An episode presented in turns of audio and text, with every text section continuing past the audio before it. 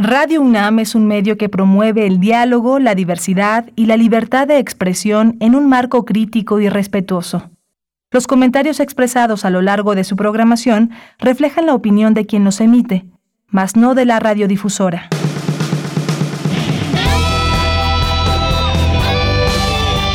Prisma RU. Relatamos al mundo.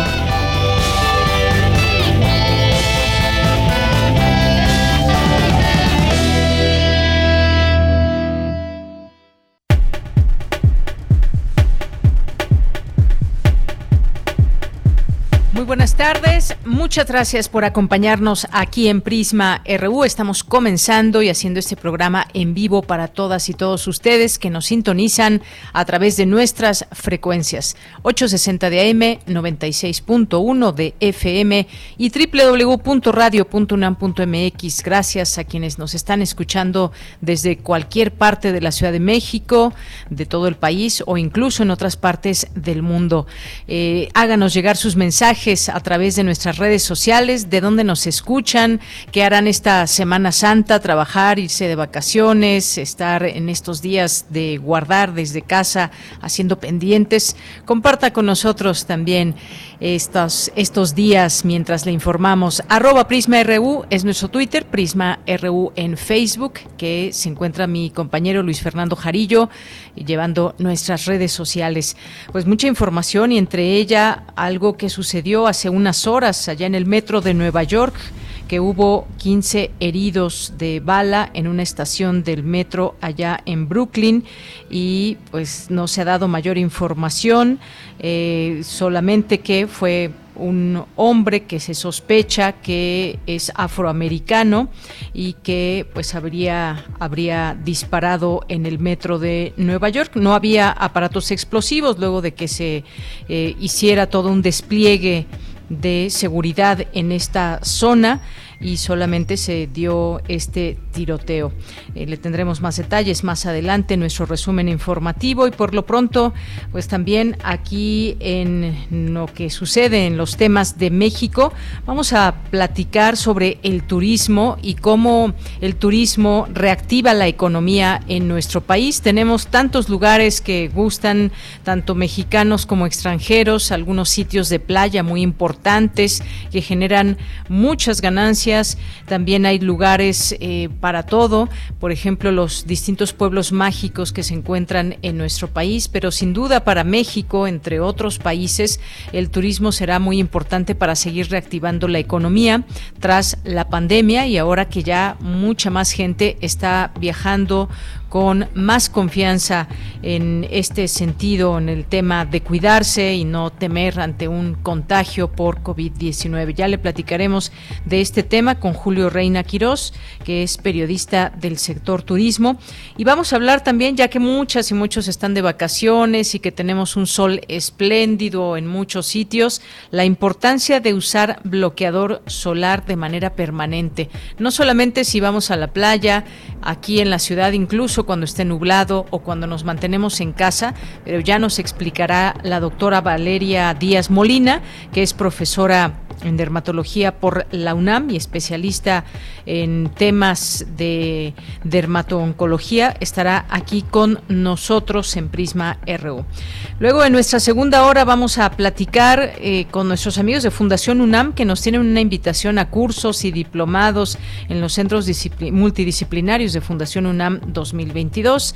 Así que no se pierdan esta conversación con el licenciado Paulo Nava, coordinador de oferta educativa.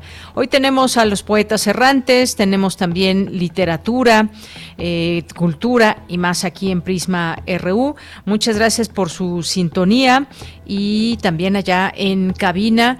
Allá en cabina saludo a mis compañeros, a Rodrigo Aguilar al frente de esta producción, Denis Licea en la asistencia, Emanuel Silva en los controles técnicos y aquí en los micrófonos les saluda Deyanira Morán. Bien, pues desde aquí relatamos al mundo. Relatamos al mundo. Relatamos al mundo.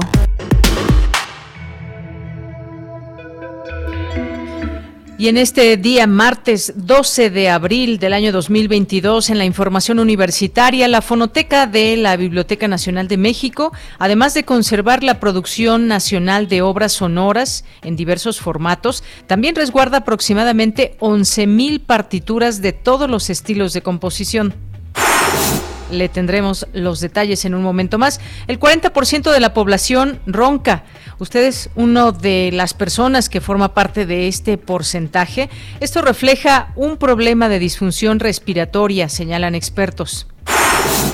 En la información nacional, 16 millones 592 mil 636 ciudadanos y ciudadanas es decir, el 17.17% de la lista nominal, acudió a votar en la primera consulta de revocación de mandato. El Instituto Nacional Electoral enviará los resultados y un informe final al Tribunal Electoral del Poder Judicial de la Federación para que resuelva impugnaciones y califique la validez de la consulta. Un juez federal reprogramó la audiencia intermedia del exdirector de Pemex, Emilio Lozoya, por el caso Odebrecht, la cual estaba prevista para este martes. En la Cámara de Diputados se aplazó para el domingo 17 de abril la discusión de la reforma eléctrica. Y este martes el presidente Andrés Manuel López Obrador dirigirá un mensaje para informar sobre los avances y desafíos de su gobierno a 40 meses de iniciada su administración.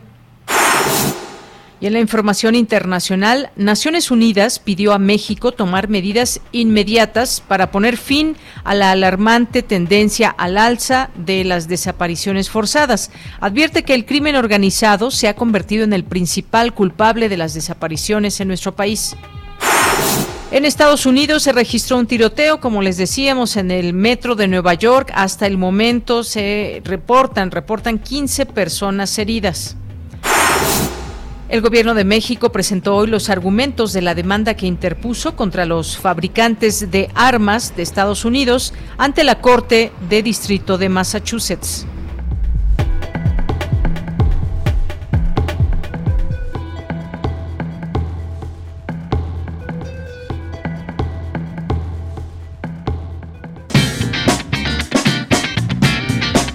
Hoy en la UNAM, ¿qué hacer y a dónde ir? Te recomendamos la serie Derecho a Debate, espacio radiofónico en el cual se analizan los temas de coyuntura nacional e internacional desde una perspectiva jurídica multidisciplinaria, donde la difusión de los derechos humanos y la cultura de la legalidad serán siempre el eje rector de dichas discusiones. Derecho a Debate se transmite todos los martes a las 16 horas a través de las frecuencias de Radio UNAM 96.1 de FM, 860 de AM y en línea a través de nuestro sitio oficial www.radio.unam.mx. Hoy tienes una cita con el doctor Mauricio Rodríguez Álvarez en la serie Hipócrates 2.0, coproducción de Radio UNAM con el Programa Universitario de Investigación en Salud, donde se abordan las investigaciones y los asuntos relacionados con la salud que son de interés del público. Sintoniza hoy, en punto de las 18 horas, las frecuencias universitarias de Radio UNAM. ¿Sabías que más allá de las leyes que avalan la paridad de género en los espacios de poder y de los manuales que nos indican cómo identificar prácticas homofóbicas, existe una batalla diaria de las personas que forman parte de la comunidad LGBTIQ para derrocar todas aquellas normas heteronormativas que convierten a México en el segundo país en el mundo con más crímenes de odio por razones de género? Te recomendamos Los 41 tropiezos de la heteronorma en México, serie televisiva bajo la conducción de la doctora Shibom Guerrero investigadora universitaria y activista por los derechos LGBTIQ, y el investigador, productor y director de cine, Roberto Fiesco. Este espacio fomenta la reflexión y el debate sobre las diversidades exogenéricas para contribuir a la erradicación de la intolerancia. Los 41 tropiezos de la heteronorma en México se transmite hoy, en punto de las 21 horas, por la señal de TV UNAM,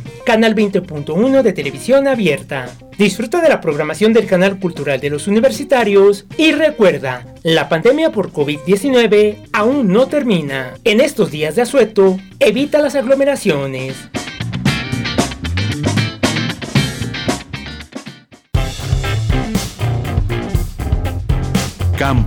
RU.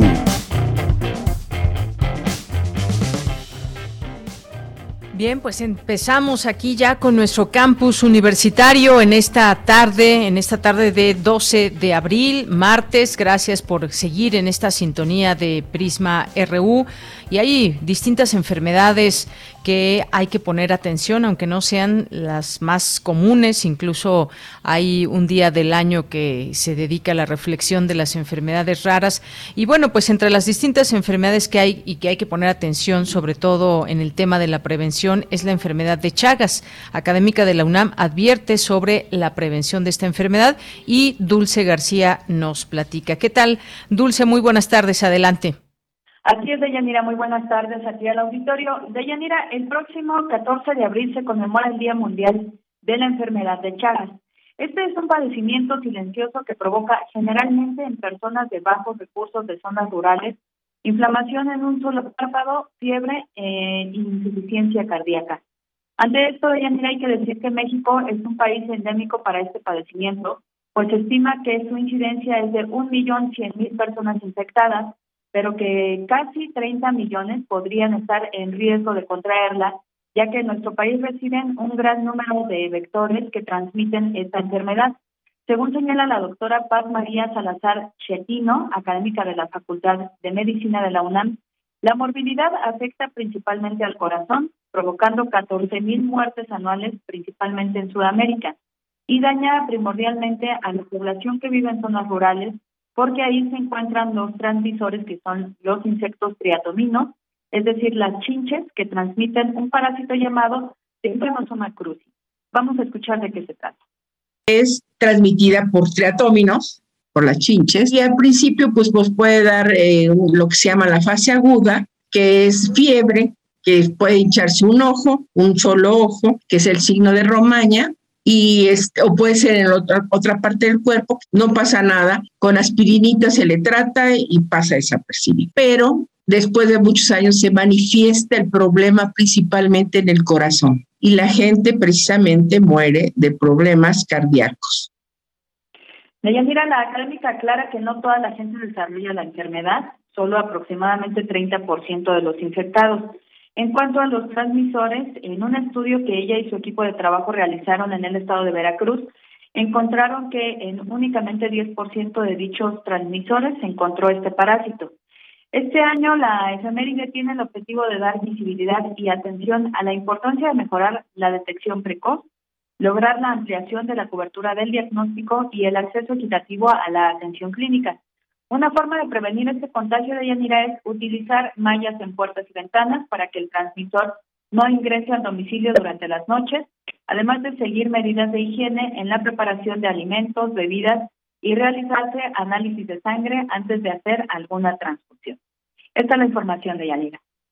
Bien, pues muchas gracias Dulce y muy buenas tardes. Gracias a ti, buenas tardes. Muy bien, bueno, pues interesante información a tomarse en cuenta. Nos vamos ahora con mi compañera Virginia Sánchez, contar con un catálogo transfronterizo e incluyente, uno de los objetivos a futuro de la fonoteca de la Biblioteca Nacional de México. Vicky, ¿qué tal? Cuéntanos, muy buenas tardes. Hola, ¿qué tal, Bella? Muy buenas tardes a ti y al auditorio de Prisma RU. La Fonoteca de la Biblioteca Nacional de México en el Centro Cultural Universitario fue creada en 1980 para organizar, preservar y difundir las creaciones sonoras que se producen en nuestro país con base al decreto presidencial del 23 de julio de 1991 que establece la obligación de los productores a depositar un ejemplar de audiograbaciones y dos de partituras y se complementa con la adquisición de realizaciones extranjeras relacionadas con México. Esto, y a diferencia de otros recintos, pues hace que la sala de la fonoteca de la la Biblioteca Nacional de México, pues también, además de, todo, sea la única que cuente con miles de partituras catalogadas de todos los estilos de composición. Sonia Salazar Salas, titular de este espacio, señala que en él se conserva la producción nacional de obras sonoras en diversos formatos de audio, desde los utilizados en el siglo pasado como discos de acetatos de 78, 45 y 33 revoluciones por minuto, pasando por las citas de carrete abierto, cassettes y discos compactos hasta formatos digitales actuales, mostrando con esto la evolución de los soportes musicales y la tecnología. Escuchémosla. se tiene la música de audio como son los discos LP, cassettes, ahora los CDs, también lo que tenemos son las partituras, es decir, la música impresa. Y eh, actualmente ya contamos en nuestro catálogo con alrededor de 11 mil títulos de partituras. Por su parte, Máximo Román Domínguez López, jefe del Departamento de Catalogación de la Biblioteca Nacional de México, recordó que México se adhirió al Tratado de Marrakech en el 2013 para facilitar el acceso a las obras publicadas a las personas invidentes con discapacidad visual u otras dificultades para acceder al texto impreso, por lo que desde entonces la Biblioteca Nacional de México ha colaborado con el Instituto Nacional del Derecho de Autor, la Comisión Nacional de Derechos Humanos y con la sociedad civil para acercar los materiales a dicho público y contar con un catálogo abierto. De hecho, en ese sentido, en 1959 se creó la Sala de Tipológico, donde se compila, protege y divulga la producción nacional y extranjera en alfabeto braille y otros materiales de apoyo. Por lo que, precisó Domínguez, uno de los objetivos de esta entidad es ofrecer un catálogo transfronterizo y accesible a públicos plurales y generacionales. Escuchémoslo. Uno de los objetivos de, esta sala es acercar esta diversidad, esta infodiversidad de materiales a estas nuevas generaciones. Me parece que ese debe ser el, objetivo de la Biblioteca Nacional, cómo acercar todos esos materiales a estas comunidades distintas, diferentes, eh, plurales. Y bueno, pues en el acervo de la Fonoteca está representada la música mexicana del siglo XIX, danzas e himnos, también de salón, concierto, contemporáneo y popular. Se encuentra pues de compositores tan diversos como Mario Lavista o Alberto Aguilera, Juan Gabriel. Sin duda alguna, un recinto único y especial. De ella, esta es la información. Muchísimas gracias, Vicky. Buenas tardes. Buenas tardes. Hasta luego, pues ahí distintos géneros musicales y todo este catálogo que se encuentra ahí en la fonoteca de la Biblioteca Nacional. Vamos ahora con Cindy Pérez Ramírez. Destacan familias de desaparecidos que la ONU haya reconocido este grave problema en México. Cuéntanos, Cindy, muy buenas tardes. ¿Qué tal, Deyanira? Muy buenas tardes a ti y a todo el auditorio. En México, las desapariciones siguen en aumento y son cometidas por el crimen organizado en participación con las autoridades, concluyó el Comité contra las Desapariciones Forzadas de la ONU.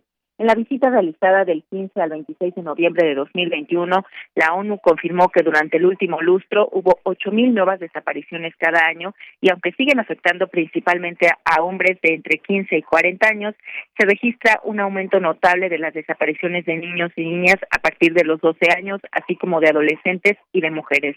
Escuchemos a Carmen Rosa Villa Quintana, miembro del Comité contra la Desaparición Forzada de la ONU. El comité da cuenta de la información recibida sobre la existencia de diferentes patrones de desapariciones. Así, la desaparición forzada cometida directamente por servidores públicos del ámbito federal, estatal y municipal. Preocupa también al comité la desaparición de defensores de derechos humanos en razón de su participación en los procesos de búsqueda y de lucha contra las desapariciones forzadas y la desaparición de más de 30 periodistas entre el 2003 y el 2021. Luego de estas declaraciones, el movimiento por nuestros desaparecidos en México se posicionó ante el informe de la ONU contra las desapariciones forzadas. Virginia Garay, de Guerreras en Busca de Nuestros Tesoros AC, habló de la impunidad que permea en México y de la actitud pasiva de todas las autoridades. Durante la estancia en México, la delegación del comité sostuvo reuniones con 88 autoridades y visitó 13 entidades federativas, entre las que están Chihuahua, Ciudad de México, Coahuila, el Estado de México, Guanajuato, Guerrero, Jalisco, Morelos, Nayarit, Nuevo León, Sinaloa, Tamaulipas y Veracruz. Se preocupó por la militarización en la que estamos viviendo todos los mexicanos y pide una transparencia en los registros de las víctimas. Para nosotros, esto ha sido parte fundamental, el darnos cuenta que ellos vieron la realidad que estamos viviendo cada una de las familias. Nosotros, así como el comité, saludamos que el Estado se está dando cuenta y también vieron estos, pero también solicitamos al Ejecutivo que haga parte y que vea en sus mañaneras, en sus afirmaciones que hace el, Ejecutivo, mencionar en cada una de estas este acto y estos reconocimientos que dio el comité. El informe presentado consta de dos partes y contiene 85 recomendaciones. Entre algunas eh, se señala la necesidad de adoptar una política nacional de prevención y erradicación de las desapariciones forzadas, al igual que las prioridades para atender dicha política y que las condiciones mínimas para que ésta sea eficaz y efectiva.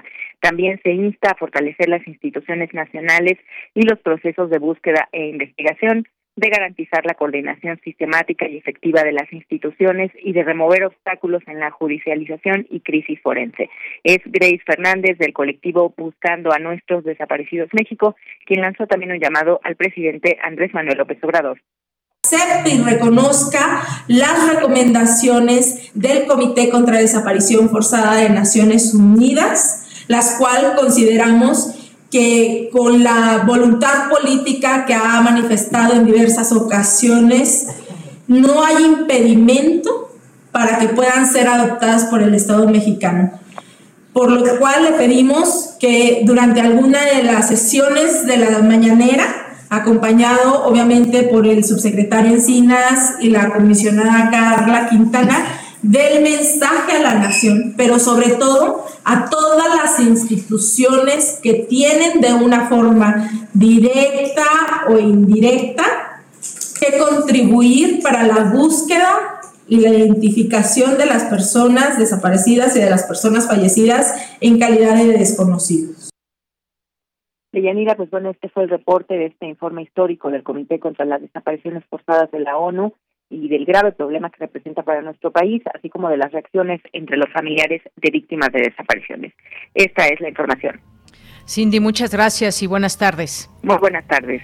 Bien, pues un tema, un tema que contiene muchos datos de dónde vienen esas acciones eh, para llevar a cabo desapariciones en México. Quienes participan se señala al crimen organizado y cómo se ataca al crimen organizado, qué hay con los servidores públicos, quienes ostentan tal o cual cargo en todo el país, desde un municipio hasta un estado, la coordinación que se tiene eh, cuando alguien desaparece y la búsqueda que se debe emprender, se hace de la mejor manera o no, qué acompañamiento se da a, a los familiares que están buscando a la persona pero sobre todo también pensar en la prevención cómo, eh, qué características han tenido las desapariciones a lo largo de los años en México, cuestiones eh, políticas, cuestiones de activismo eh, o simple y sencillamente, pues personas que por alguna razón son blanco de esas desapariciones. Un tema que debe desmenuzarse completamente.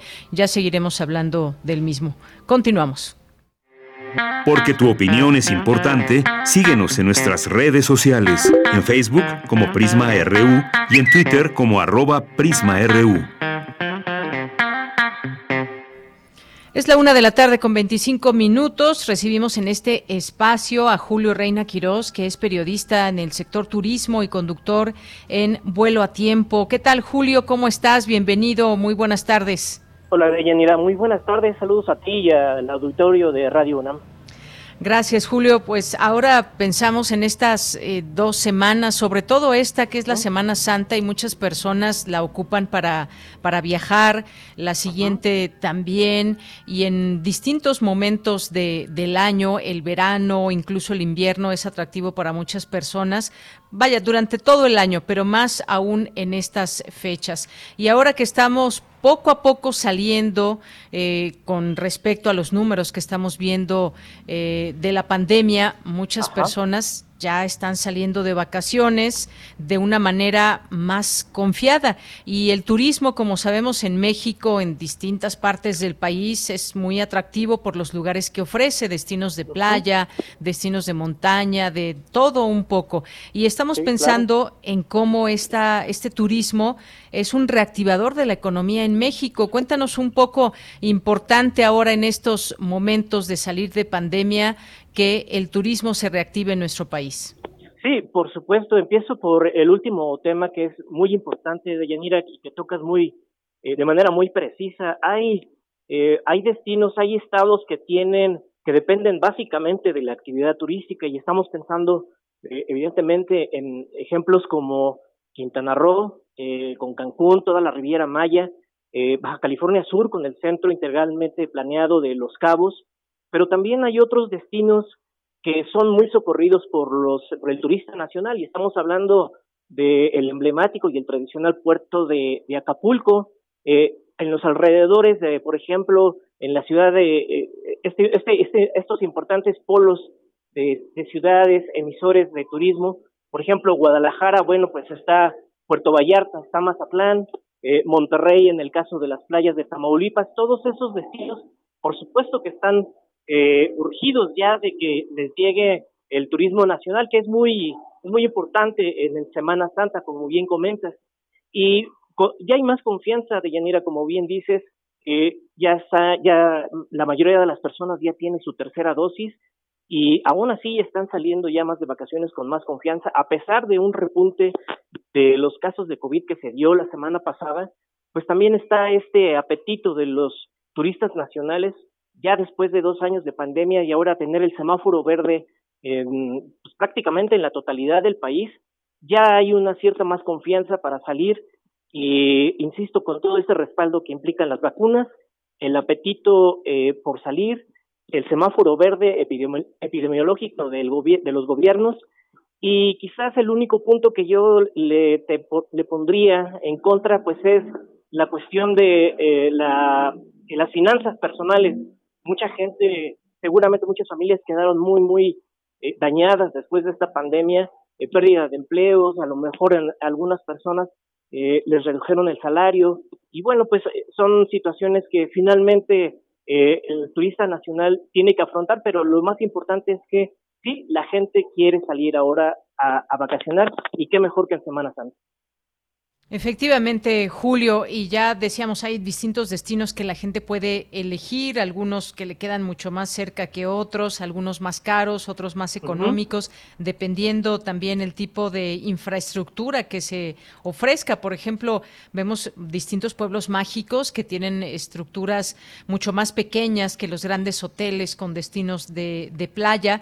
Y no solamente pensar en estos lugares que nos decías que viven justamente de todas estas esta derrama económica. Pensemos también en conjunto al turismo, que tiene que ver con aerolíneas, tiene que ver con, con hoteles de gran turismo, pero también hoteles pequeños. Pensemos, por ejemplo, en la montaña o lugares pienso lugares cercanos, por ejemplo, a la Ciudad de México, en, en, Morelos, en el Estado de México. Hay tantos lugares que aún no conocemos y que podríamos también reactivar. No, no, toda, no solamente todo es eh, playa o grandes infraestructuras, hay lugares muy bellos que quizás tienen eh, elementos también históricos importantes que podemos ir conociendo en nuestro país. Claro, es, es lo bello y lo que caracteriza a México como potencia turística. En algún momento de Yanira, amigos del auditorio de Radio UNAM, eh, un secretario general de la Organización Mundial del Turismo, eh, Taleb Rifai, llegó a decir que México es un mundo en sí mismo. Entonces, hay tantas, eh, tantos sitios y tanta diversidad, tanta oferta por descubrir en México, tanta gastronomía, que finalmente, viéndolo desde el punto de vista económico, eh, hay, está al alcance de todos los bolsillos. Eh, tú bien mencionas, hay cabañas, por ejemplo, pienso en las rutas del café en Chiapas, la ruta de, del cacao en Tabasco, eh, pensemos también en la Sierra Gorda de, de, Querétaro, en donde pues allí hay comunidades que están eh, viviendo del turismo y, del, y de los turistas.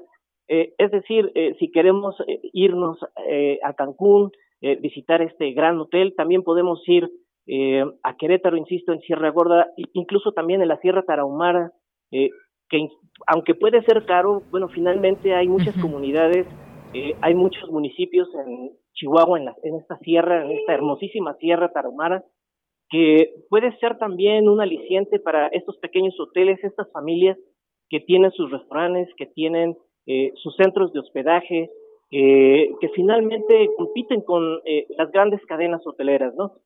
yo creo que esta es una parte fundamental de por qué ya el turismo está urgido de estos, digamos, estos temas de apoyo gubernamentales en algún momento, pero también de promoción turística que ha faltado en algún momento para que se difunda más eh, los destinos turísticos después de esta pandemia. Insisto, México es grandioso y podemos ir desde visitar unas cabañas en alguna montaña, eh, por ejemplo, en Hidalgo, hasta visitar comunidades indígenas en Querétaro, por ejemplo.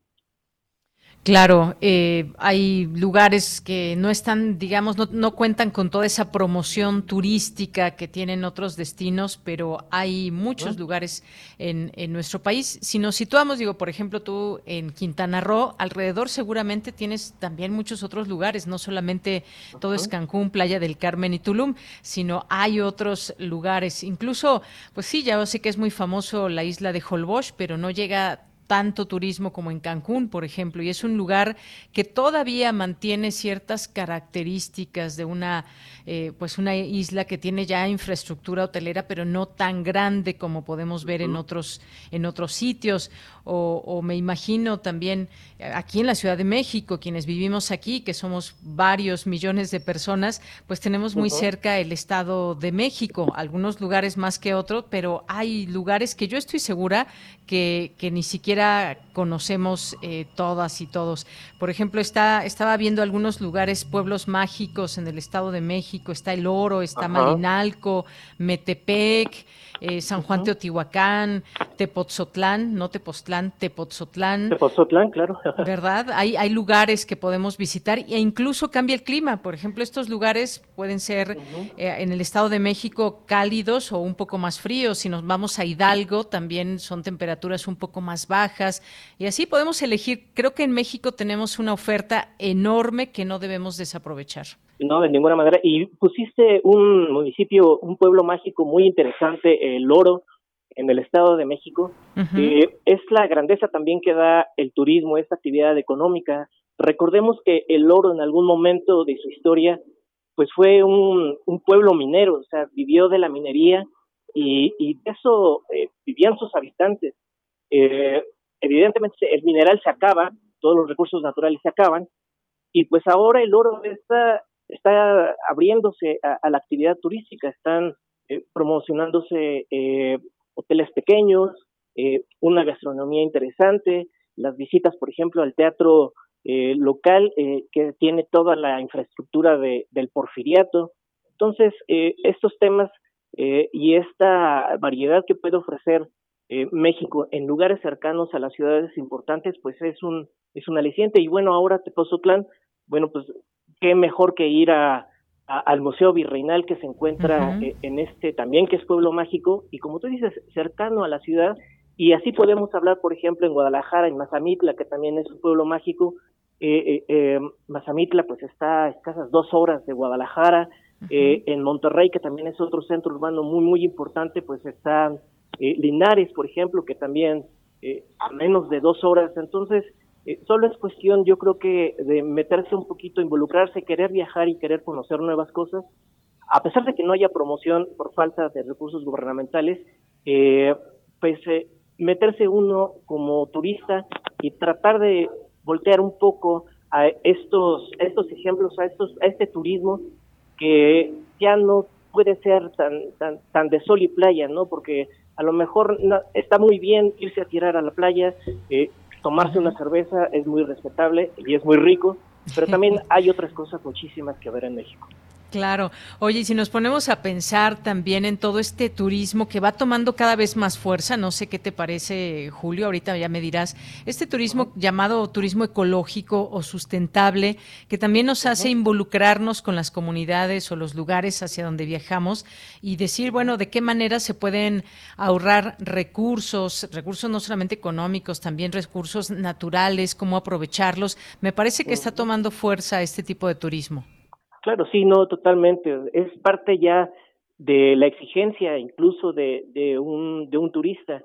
Eh, es más exigente, ya requiere de que pues eh, en un hotel, en, en el centro de hospedaje al que vaya a visitar, pues ya no haya tantos, eh, digamos, botellas de plástico, eh, todos estos temas que parecerían muy eh, frívolos, pero no, realmente tienen mucha intención. Incluso en Cancún de Yanira, eh, hay hoteles en el centro de la ciudad en donde es, todo es totalmente ecológico, son, son personas, eh, son dueños de hoteles que han sido activistas a favor de la ecología desde hace muchos años tienen sus hoteles y son totalmente sustentables.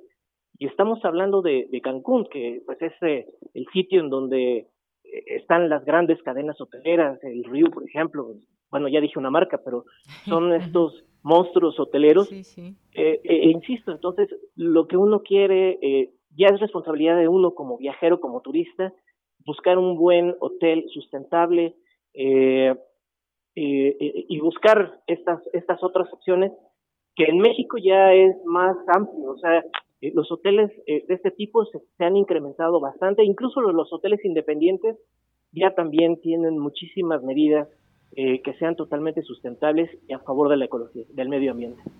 Claro, no solamente pensar en estos grandes hoteles que tienen un nombre muy famoso, son una marca que se vende en todo el mundo. Hay muchas otras opciones también.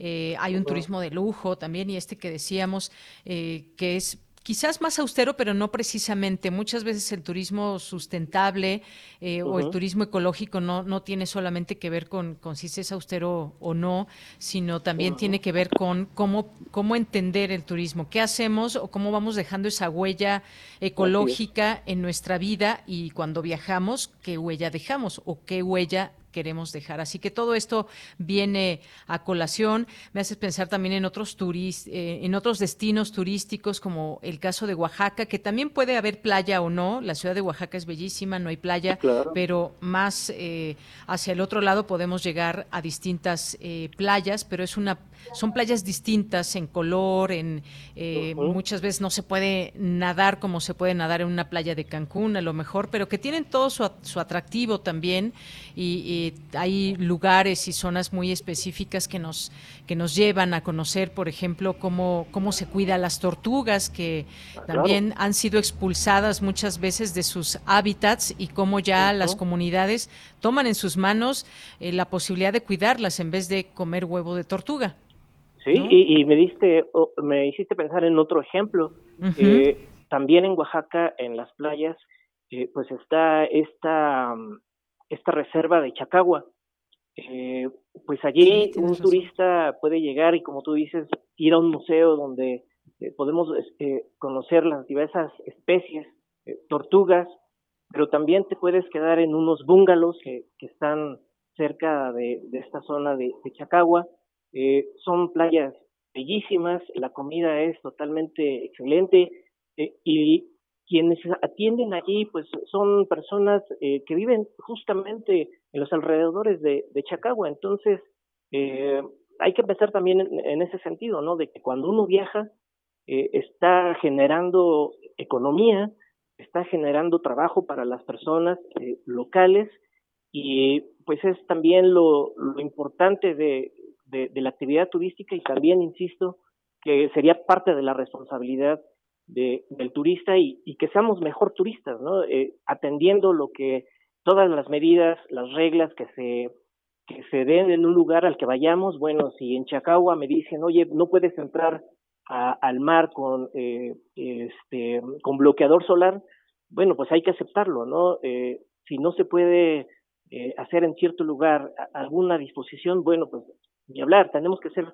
turistas responsables y ser respetuosos indudablemente con, con, eh, con la gente, con la población y con la infraestructura, con todo lo que haya eh, dentro de un sitio turístico, porque finalmente hay que respetarlo y es parte del patrimonio de todos nosotros.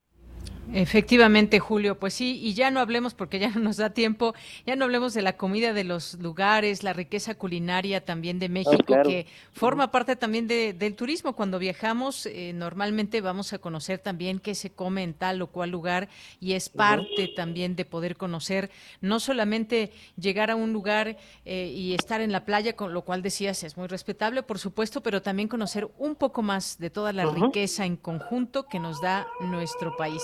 Pues Julio, muchísimas gracias por estar aquí con nosotros en este día, ya en plenas vacaciones para muchos. Gracias por este comentario y este análisis. Al contrario de Yanira, muchísimas gracias y saludo al auditorio de Prisma y Radio UNAM. Muchas gracias, Julio. Hasta luego. Un abrazo. Igualmente, un abrazo. Fue Julio Reina Quirós, periodista del sector turismo y conductor allá en Quintana Roo en vuelo a tiempo. Y además, rápidamente, no se dejen engañar por eh, muchas agencias de viajes o páginas que espontáneamente surgen en las redes sociales y que dicen que te van a conseguir paquetes y vuelos baratos. Ya conozco dos que tres personas que han caído en estas situaciones. Acudamos a, a lugares que son completamente confiables. ¿Cómo saberlo? Pues bueno, hay agencias tienen una dirección, debe haber una dirección, o si van a comprar boletos de avión, que sea a través de las aerolíneas que ya se conocen, y si alguna de estas aerolíneas no cumple, pues ahí está también la Profeco, que siempre dicen que están muy atentos con todo esto. Continuamos. Porque tu opinión es importante, síguenos en nuestras redes sociales, en Facebook como Prisma RU y en Twitter como arroba PrismaRU. Bien, pues ya es la una de la tarde con 42 minutos. Y pensemos en esta primavera y en todas la época, las épocas, eh, las estaciones del año, donde pues tenemos un país como México muchos días de sol y el sol, pese a que es vital para todos eh, y todas nosotras, el sol también en exceso nos puede causar daños. ¿Y cuál es la importancia de que utilicemos un bloqueador eh, solar todos los días? Pues platiquemos con la doctora Valeria Díaz Molina, que es profesora de dermatología por la UNAM, es especialista en dermatología y dermatoncología. ¿Qué tal, doctora Valeria? Bienvenida, muy buenas tardes. Hola, buenas tardes. Un saludo a todo tu auditorio. Gracias, doctora. Pues un gusto escucharla aquí porque yo sé que muchas y muchas personas no utilizan cotidianamente el bloqueador solar, se les olvida. Es más, si les preguntamos a nuestros radioescuchas en este momento, no sé eh, cuántas o cuántos estén utilizando en este momento un bloqueador solar. Yo confieso que el día de hoy se me olvidó ponérmelo, doctora, pero platíquenos, por favor, de la importancia del uso del bloqueador. Bueno, pues esto que comentas es, es algo muy, muy común, la verdad, y es que en realidad, pues, eh, muchos de, las, de los pacientes piensan que el protector es exclusivamente para cuando se van a algún paseo, etcétera, e incluso todavía hay personas que se niegan un poco a usar el protector solar por motivos estéticos, porque a veces no les gusta, eh, y, y bueno, la verdad es que el uso del protector solar es indispensable cada vez vemos a más personas que durante las décadas de los 60, de los 70, incluso de los 80, se asoleaban pues prácticamente de forma indiscriminada. Es cierto que también antes no había toda esta difusión que actualmente existe sobre la protección solar, porque es justo esta difusión que se está tomando hace aproximadamente unos cinco o seis años que se le ha dado tanto eh, énfasis al uso del protector solar, precisamente porque se vio que es realmente preventivo para varias enfermedades de la piel, particularmente la radiación ultravioleta, así como tiene efectos buenos eh, en el humano, como por ejemplo el estado de ánimo, también en la piel pues se favorece la síntesis de vitamina D, pero también por ejemplo el exceso de radiación solar que vamos recibiendo a lo largo de nuestra vida va generando desde daños agudos como son las simples quemaduras solares que habitualmente pues se sufren después de, de una soleada muy fuerte en un periodo corto de tiempo, como daños y cambios crónicos que pueden llevarnos a algunos eh, cambios incluso estéticos como las pecas o manchas de sol o también eh, popularmente conocido como paño, el nombre médico es el melasma, que es una de las enfermedades que frecuentemente vemos en la piel y que más que nada, pues a veces el, motivo de la consulta es estético, sin eh, tomar en cuenta que, bueno, pues esto trasciende en un gran daño solar, que, bueno, pues la, la consecuencia más grave de este daño solar finalmente es el desarrollo de un cáncer de piel. Antes eh, de estas décadas de los 60 o los 70, pues incluso era como la moda, ¿no? Para los pacientes estar bronceados.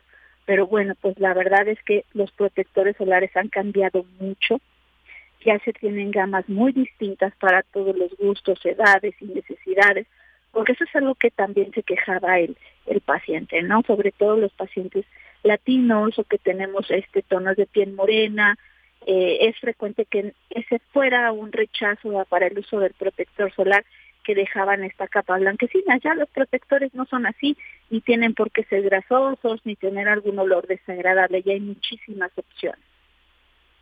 Doctora, en este sentido eh, quisiera que nos explique, eh, por ejemplo, por qué es importante usarlo permanentemente. Como usted bien decía, no es solamente cuando vayamos a la playa o salgamos de vacaciones y nos vamos a exponer al sol, sino es de manera cotidiana. Eso por una parte. Eh, y pues cómo identificar en todo caso cuando tenemos alguna mm, algún signo de que pueda ser eh, cáncer de piel, cómo ubicamos estas manchitas o lunares o cómo es que podemos identificar, porque muchas veces pues simplemente nos salen, no son dolorosas y no sabemos que podemos desarrollar un cáncer de piel. Sí, fíjate que esa es una pregunta muy interesante y es un súper buen dato porque la gran mayoría de los cánceres de piel efectivamente son completamente asintomáticos.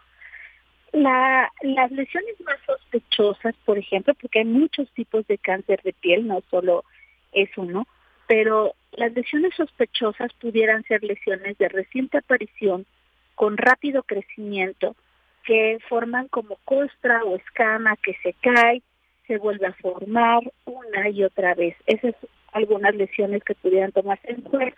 Y también aquellas lesiones pigmentadas, es decir, manchas oscuras, que excedan los 6 milímetros, que sean de reciente aparición, que tengan eh, bordes irregulares y tonos irregulares dentro de la misma lesión, también son puntos importantes que pudieran eh, convertirse en un diagnóstico diferencial de cáncer de piel. Ahora, es indispensable el uso del fotoprotector porque desafortunadamente el daño solar que vamos recibiendo se va acumulando en la piel no solamente se, se elimina así como el bronceado se quita después de asolearse, así como el bronceado se da y la escama se recambia, desafortunadamente el daño que se va recibiendo en las células, eso se queda guardado en el núcleo, en el material genético de las células de la piel y se queda ahí para siempre y eso se va convirtiendo en daños acumulativos. ¿Qué quiere decir eso? Que pues desgraciadamente el sol nos cobra la factura muchos, muchos años después de habernos asoleado. Es por eso que la mayoría de los cambios relacionados a daño solar crónico se empiezan a ver después de los 25 o 30 años. De hecho, por ejemplo, se calcula que el mayor daño de radiación UV lo recibimos antes de los 18 años, aproximadamente el 70-80% del daño solar necesario para generar un cáncer de piel lo recibimos antes de los 18 años, que es habitualmente temporadas o edades en las cuales, pues bueno, la exposición solar es mayor, entre actividades recreativas, juego, actividades físicas, etcétera, y es cuando se junta la mayor cantidad de sol eh, que puede dañarnos. Sin embargo, todo el tiempo estamos recibiendo exposición a radiación UV, a menos que la, los vidrios de nuestras ventanas, coches, oficinas, tuvieran un filtro UV, la radiación ultravioleta, que es la parte dañina, va a generar eh, o puede atravesar estas estructuras de vidrios, algunas cortinas, algunos textiles. Entonces no estamos realmente protegidos y cada día eh, la esperanza de vida aumenta. Entonces son más años los que vamos a estar expuestos a este tipo de radiaciones y esos daños acumulativos son los que van a generar pues la mayoría de los problemas de la piel asociados al sol. Y bueno, pues Además, existen diversos, dependiendo del material que nos proteja, es el tipo o el grado de radiación que puede eh, darnos, ¿no? La cantidad de radiación que puede darnos. Incluso aquí en, en, la Ciudad de México se monitoriza diariamente el índice de radiación ultravioleta y hay veces que alcanzamos grados extremos, incluso más que si estuviéramos cerca de una costa.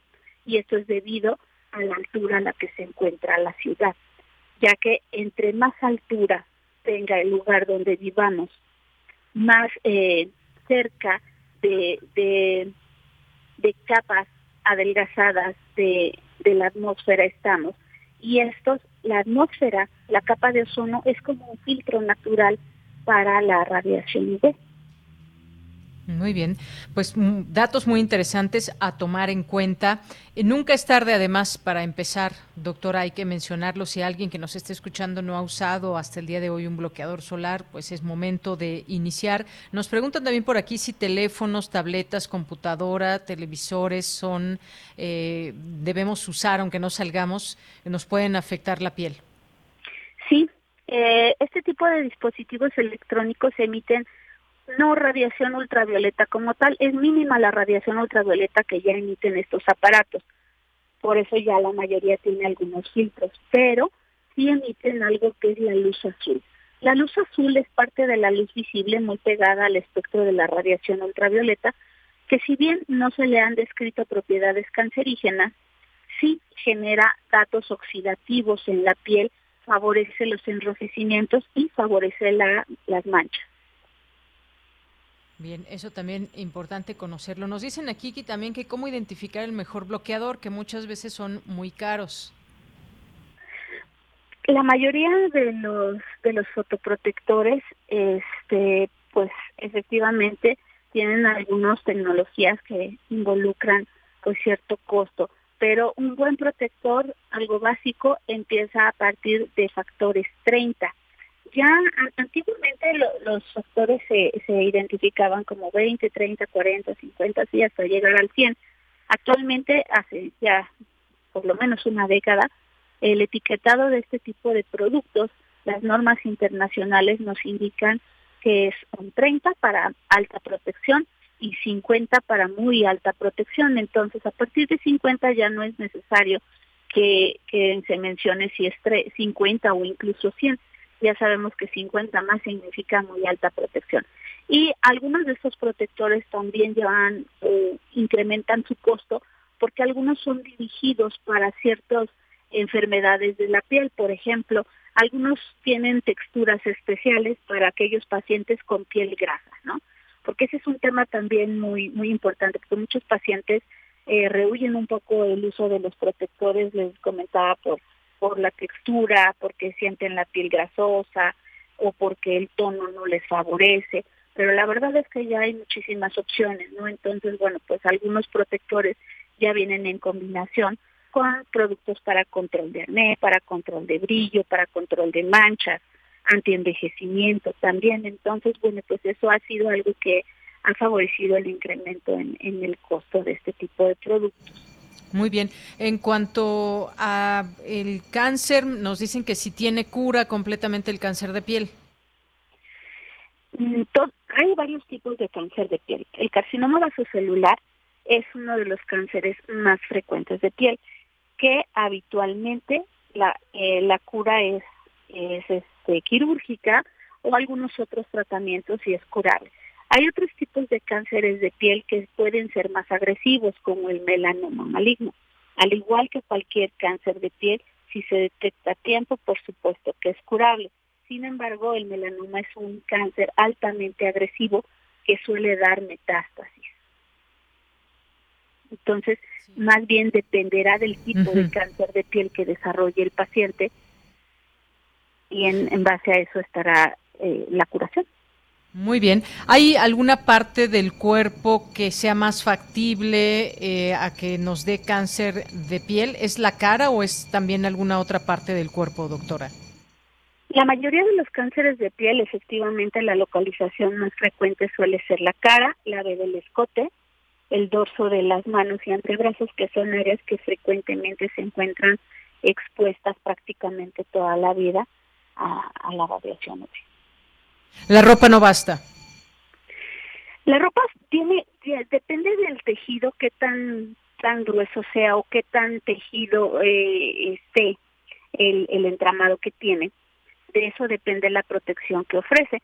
Ya incluso hay muchas prendas que son diseñadas y exhiben un factor de protección 50 más. Muchos de estos se venden, por ejemplo, en tiendas deportivas o en artículos para playa pueden encontrar telas que tienen factor o funcionan como un factor de protección solar 50, que dependerán sobre todo del de qué tan cerrado sea el tejido del, del textil que estén usando, pero sí ofrece cierta protección. ¿eh?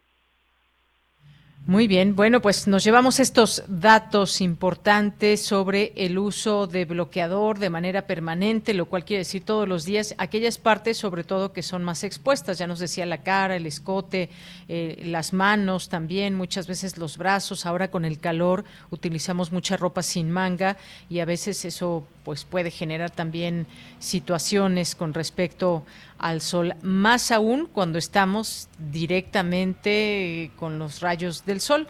No es lo mismo que estemos de manera indirecta, así que a tomarlo en cuenta de aquí en adelante. Desde niños, prácticamente, doctora, usted aconseja que ya les digamos y que hagamos este hábito desde pequeños.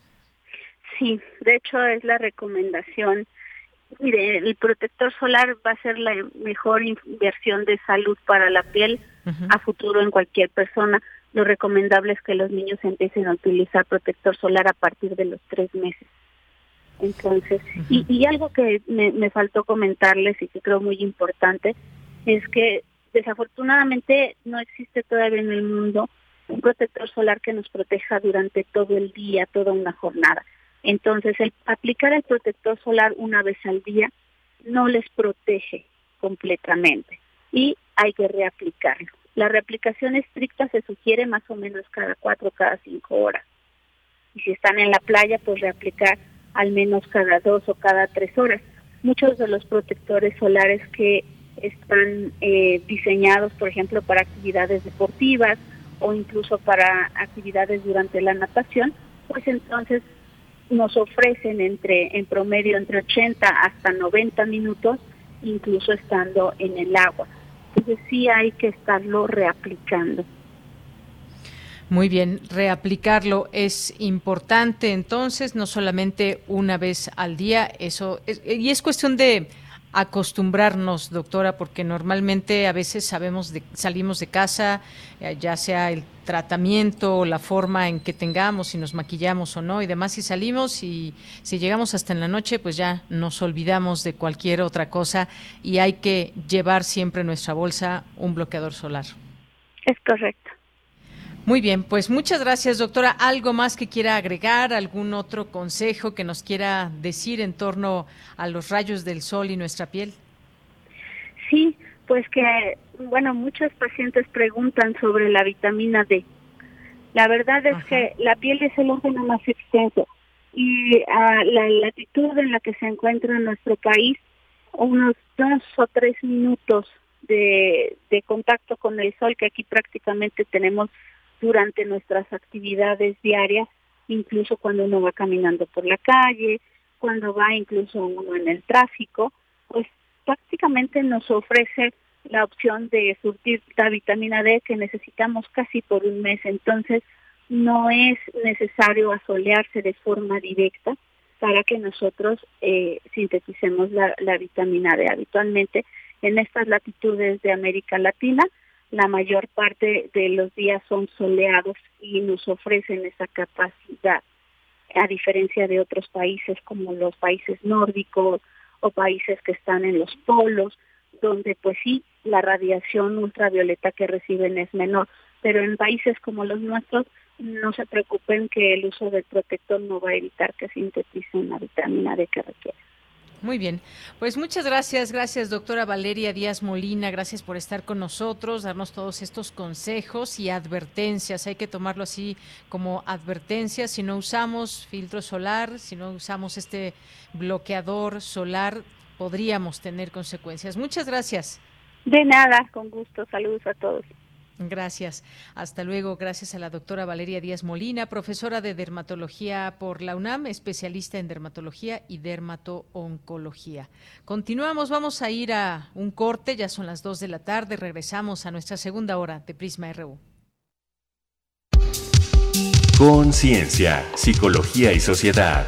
Sexta temporada todos los lunes a las 6 de la tarde por el 96.1 de FM y por internet en radio.unam.mx. Con nuevas especialistas e investigadores para conocer desde la academia y la cultura los temas relacionados a la investigación psicológica en educación, trabajo, neurodivergencias, género, sociedad y mucho más. Radio UNAM, Experiencia Sonora. Durante 31 años junto al INE hemos abierto la puerta de la democracia. Cuando cumplimos 18 y empezamos a elegir. Cuando nos cambiamos de casa y decidimos en nuestra nueva comunidad. Cuando llega la hora de salir a votar.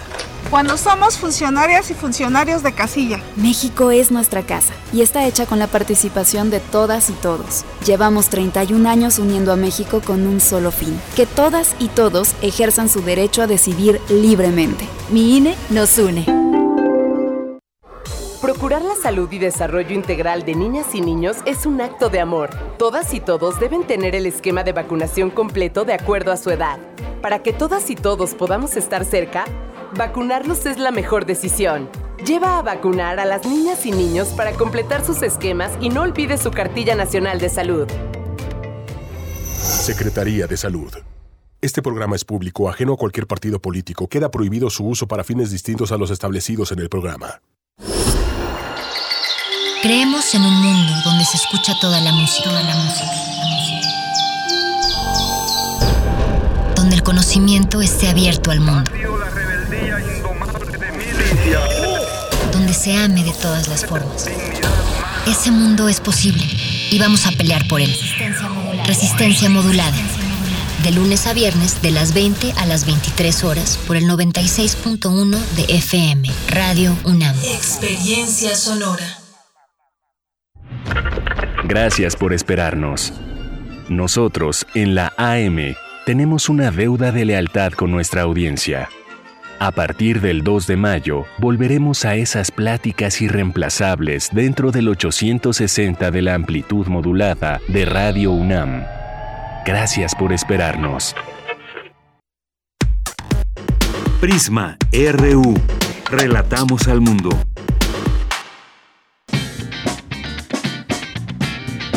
Mañana en la UNAM, ¿qué hacer y a dónde ir?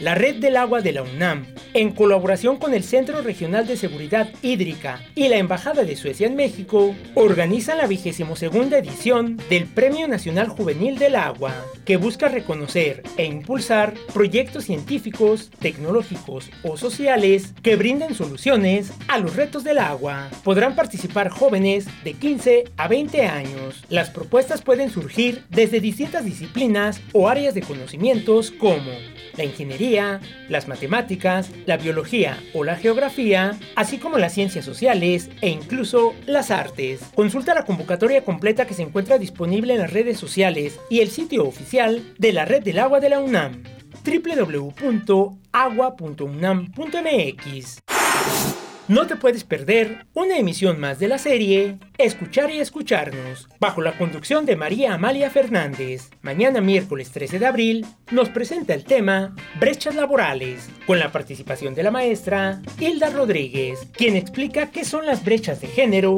qué papel juegan los roles de género en el mercado de trabajo y cuál es la situación de hombres, mujeres y personas sexogenéricas diversas en el ámbito laboral. Sintoniza mañana miércoles en punto de las 10 horas las frecuencias de Radio UNAM 96.1 de FM y 860 de AM. En estos días de asueto el Colegio de San Ildefonso permanecerá abierto con horario habitual. Podrás visitar sus diversas exposiciones como Blanco en tres actos de Rosana Montiel, Un cauduro es un cauduro, así como su acervo mural con obras realizadas por grandes artistas como José Clemente Orozco, Diego Rivera, Fernando Leal, David Alfaro Siqueiros, entre otros. Consulta los horarios que se encuentran disponibles en las redes sociales y el sitio oficial del Colegio de San Ildefonso www.sanildefonso.org.mx. Y recuerda, durante tu visita deberás utilizar cubrebocas, así como mantener en la medida de lo posible la sana distancia. Para Prisma RU, Daniel Olivares Aranda.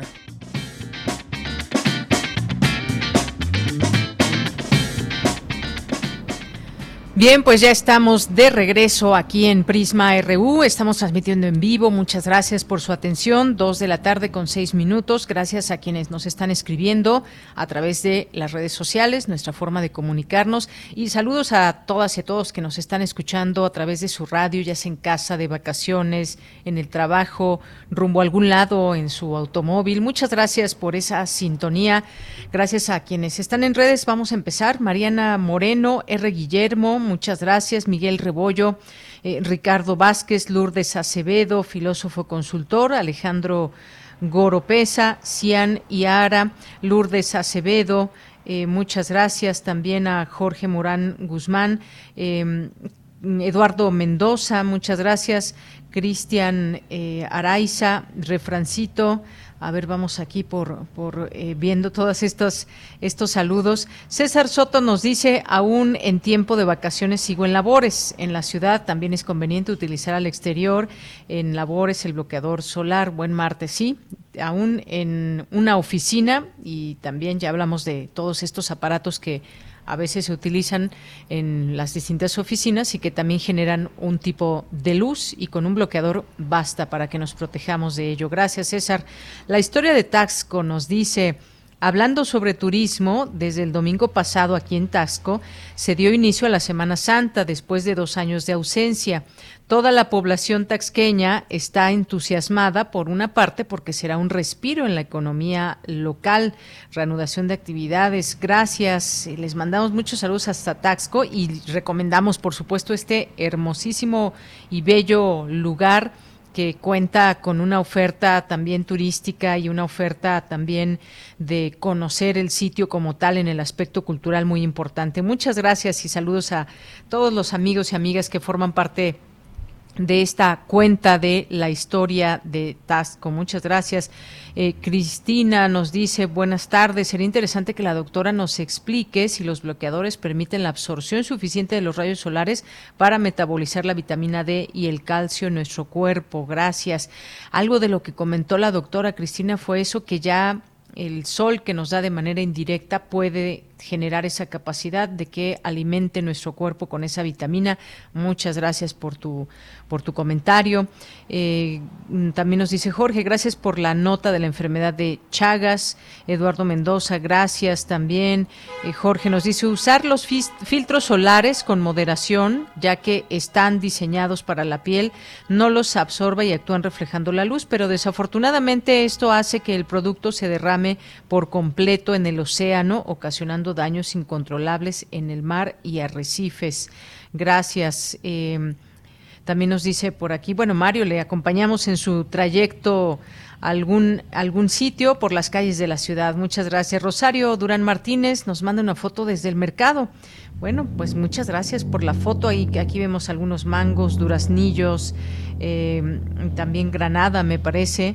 Eh, otro tipo de mango. Muchas gracias, Rosario. Gracias a esta diversidad en colores y de frutas que tenemos en nuestro país, increíble. Analí Arias nos dice, hola, muchos pueblitos mágicos. Te faltó mencionar Valle de Bravo, eh, de donde soy escuchando a Julio Quiroz. Se antoja salir y conocer todo. Sí, efectivamente, Valle de Bravo, también otro hermoso y bello lugar ahí en el Estado de México. Antes nos mencionaban a Taxco, Taxco, allá en Guerrero, que también tiene cada uno de estos lugares, tomando en cuenta estos dos, por ejemplo, Valle de Bravo y Taxco, con distintas eh, climas y también distinta oferta. Habrá que visitar estos, estos lugares. Muchas gracias, Analí.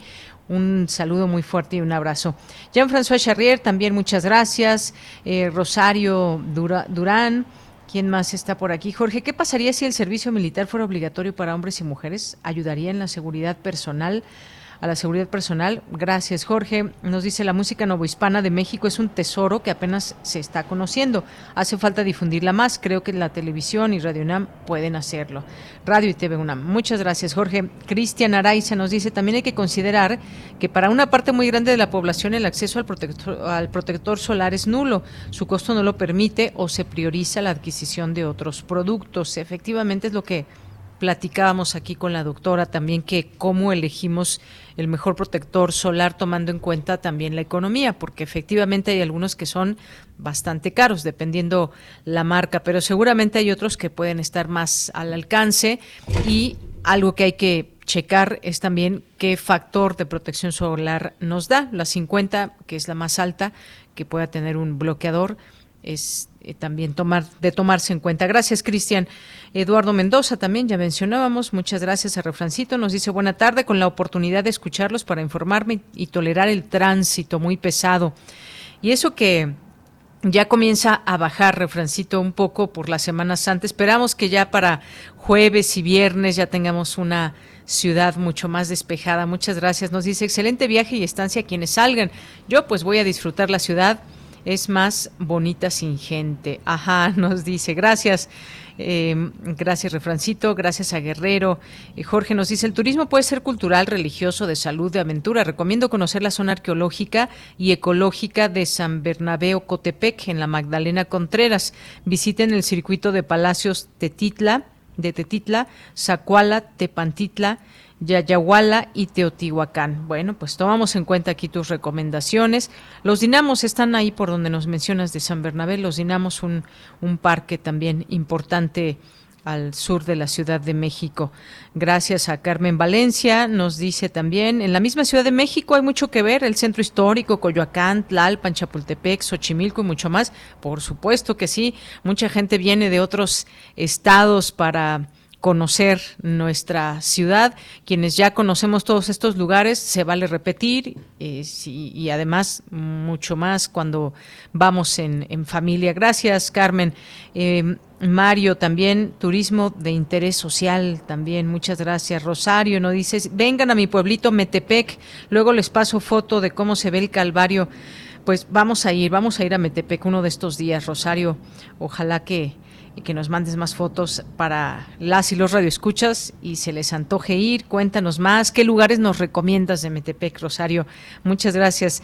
Gracias a Chris Morris. Muchas gracias a también nos dice un saludo desde Manzanillo a Prisma, RU. A Prisma. No, no es cierto. Desde la Ciudad de México. Bueno, Jean-François, ya irás pronto a Manzanillo o a cualquier otro lugar y nos compartirás foto. Rosario nos dice, algún día, algún día veremos el tren suburbano México-Toluca. Nos manda una foto ahí de lo inconcluso. Eh, Abel Fernández, muchas gracias también. A Ramón, a TGJ. Eh, Rosario, feliz día para ti también y a Guerrero en buena sintonía. Ya estoy, gracias. Aquí les mandamos saludos siempre desde esta emisora. David Licona Padilla, el Humber, Juan Carlos, eh, Cari, Kairi NM. Bueno, pues nos vamos a ir a la información porque ya aquí ya llegaron, ya llegaron, ya llegó la vendimia por aquí. Así que nos vamos con mi compañera Virginia Sánchez. El 40% de la población ronca, lo que refleja un problema de disfunción respiratoria, señalan expertos. Adelante, Vicky. Hola, ¿qué tal, Bella? Nuevamente muy buenas tardes a ti y el auditorio de Prisma RU. Para mantener una buena salud se necesita dormir bien las horas necesarias y para ello se requiere llevar a cabo destrezas correctas, como estar en un sitio oscuro, no abusar de los aparatos electrónicos, pues estos nos estimulan a permanecer despiertos. De ahí la importancia de fomentar la higiene del sueño, pues muchos trastornos ocurren por malos hábitos. Así lo señaló Jacqueline Cortés Morelos, médica psiquiátrica del Departamento de Psiquiatría y Salud Mental de la Facultad de Medicina, durante el foro a distancia, sesión de preguntas y respuestas, hablemos claramente. La especialista detalla a continuación cuáles son las etapas de lo que se denomina arquitectura del sueño. Escuchémosla los seres humanos dormimos por etapas, ¿no? Y les decimos arquitectura del sueño. La etapa 1 es cuando empezamos a quedarnos dormidos, empieza a haber baja en el tono muscular, es decir, empezamos a parpadear, a cabecear, pero ya si entra en fase 2, entonces ahí sí ya la persona percibe que se quedó dormida y ya cuando pasan a la fase 3, pues digamos que ya están más profundamente dormidos. Fase 1 y fase 2 eh, integran lo que conocemos como sueño superficial. Fase 3 y la de movimientos oculares rápido integran lo que conocemos como sueño profundo. En tanto, Silvia Araceli Tafoya Ramos, del mismo departamento, resaltó la importancia de que el sueño sea profundo, continuo, que tenga duración y se respete el patrón circadiano. Por su parte, Oscar Próspero García, del Departamento de Fisiología de la Facultad de Medicina, señaló que no se debe automedicar cuando existe un trastorno, porque puede ser perjudicial. Es mejor, dijo, acudir con un especialista para un diagnóstico. Finalmente, el coordinador de la clínica de sueño del Instituto Nacional de Psiquiatría, Alejandro Jiménez Bianchi, destacó la necesidad de fomentar la importancia de la cultura del dormir, de un adecuado y reparador descanso, considerando las horas suficientes de sueño, de 7 a 8 horas los adultos, 8 a 10 las y los niños y hasta 12 horas los bebés, por lo que no es recomendable dormir menos de 6 horas. Además, destacó el experto, existen más de 80 patologías relacionadas con el proceso del sueño. Por ejemplo, se calcula que el 40% de la población ronca, lo cual refleja un síntoma de disfunción respiratoria. Por eso la importancia de entender que aunque esté popularizado, roncar no es normal. De ella, esta es la información. Vicky, muchas gracias, gracias y buenas tardes. Buenas tardes. Bien, pues ahí eh, la pregunta, ¿y ustedes cómo duermen? Ya escuchábamos esta nota de Vicky que menos de seis horas no debe ser porque no llegamos a ese sueño profundo y de descanso. Hay más de 80 patologías ligadas al sueño. Una de ellos es roncar. Cuando roncamos por la noche es que algo anda mal y tenemos que acudir al médico. Estas distintas etapas que pasamos en el sueño, pues siempre poner atención a ello para descansar de una manera plena. Y si tenemos problemas para conciliar el sueño, si estamos dando vuelta y vuelta y tenemos insomnio, también algo nos preocupa o algo está pasando en nuestra vida. Así que hay que poner atención. Bien, pues nos vamos, nos vamos ahora a la información internacional a través de Radio Francia.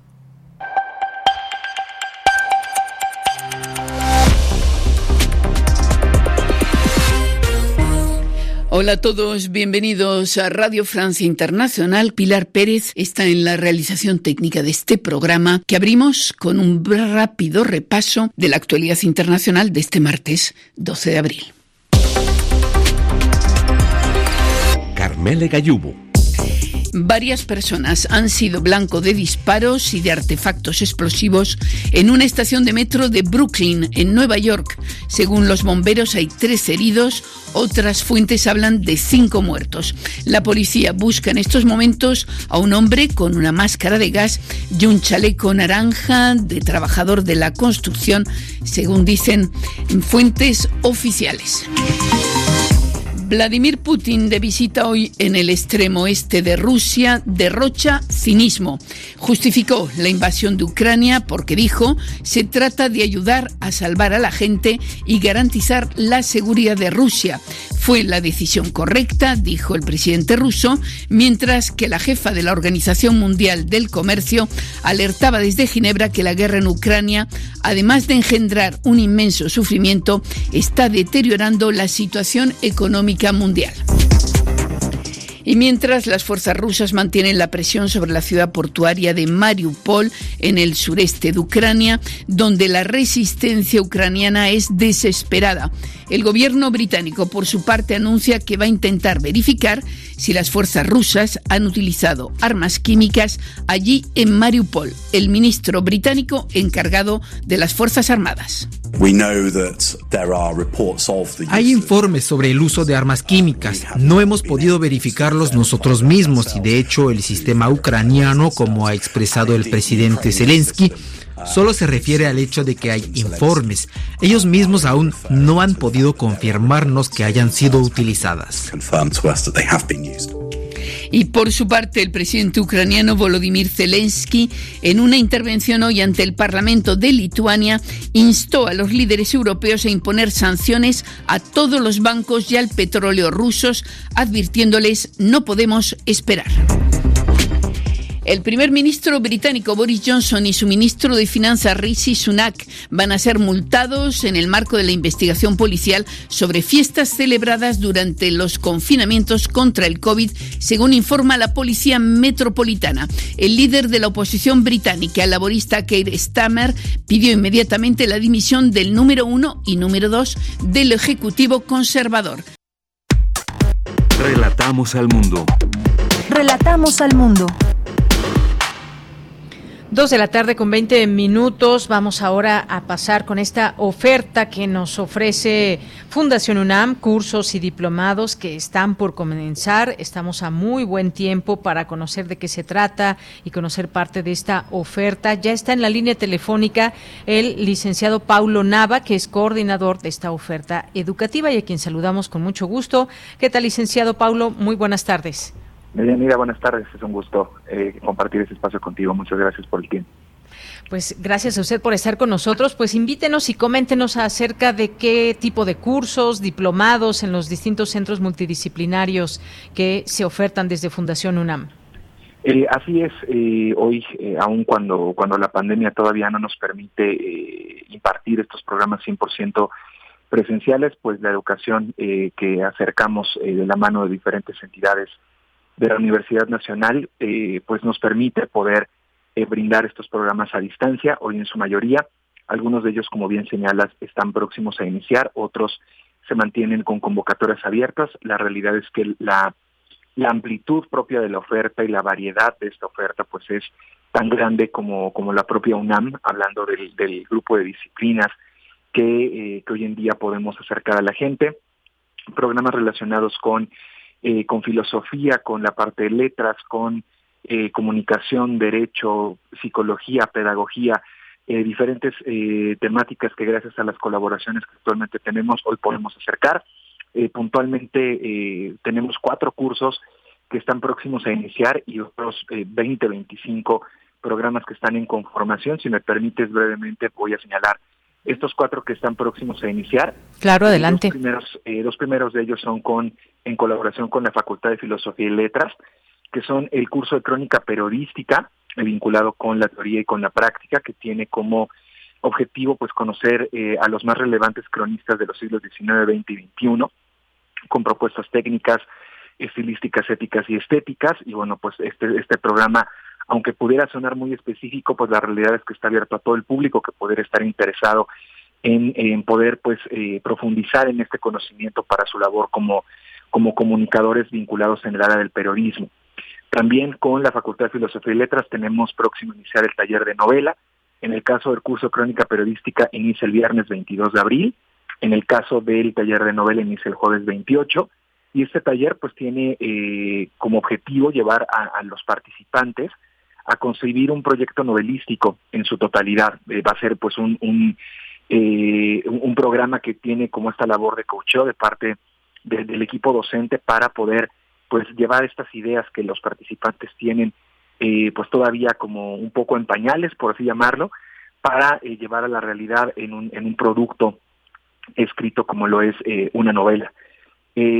cambiando drásticamente de tema, y esta es una colaboración con la Facultad de Ciencias, tenemos el curso Introducción a la Divulgación de la Ciencia, que este programa inicia el próximo viernes 29 de abril y pues está enfocado en eh, comprender las bases generales para poder llevar a cabo divulgación científica. Esto evidentemente pues está también vinculado a perfiles un poco más específicos, más especializados en el área de investigación eh, vinculada este con, con la ciencia para eh, pues bueno poder tener estos fundamentos bien bien cimentados y poder llevar a cabo esta divulgación científica sin mayor inconveniente. Y en otra de las temáticas, en colaboración con la Facultad de Estudios Superiores Acatlán, el próximo sábado 7 de mayo inicia el curso de investigación de mercados. Este programa, pues bueno, tiene, tiene el objetivo de poder eh, conocer metodologías de investigación para poder recabar y analizar información que, pues como tal, se, se requiere en el mundo de los negocios para poder eh, facilitar la toma de decisiones estratégicas. Eh, como puedes darte cuenta, de Yanira, la variedad y, la, diversidad de las temáticas pues es, es grande. Afortunadamente, eh, esto pues debido a las diferentes colaboraciones que la Fundación UNAM tiene, entre ellas la FES Acatlán, la Facultad de Ciencias, Facultad de Derecho, FES Iztacala, FES Aragón, FES Zaragoza. La realidad es que hoy tenemos esa posibilidad de poder acercar a la gente todas estas temáticas que pueden encontrar en, eh, en nuestros diferentes sitios eh, y espacios digitales para poder conocer los requisitos, toda la parte de costos, eh, los tiempos de inscripción, la duración de los programas y todo aquello que requieren para poder planear adecuadamente adecuadamente sus tiempos.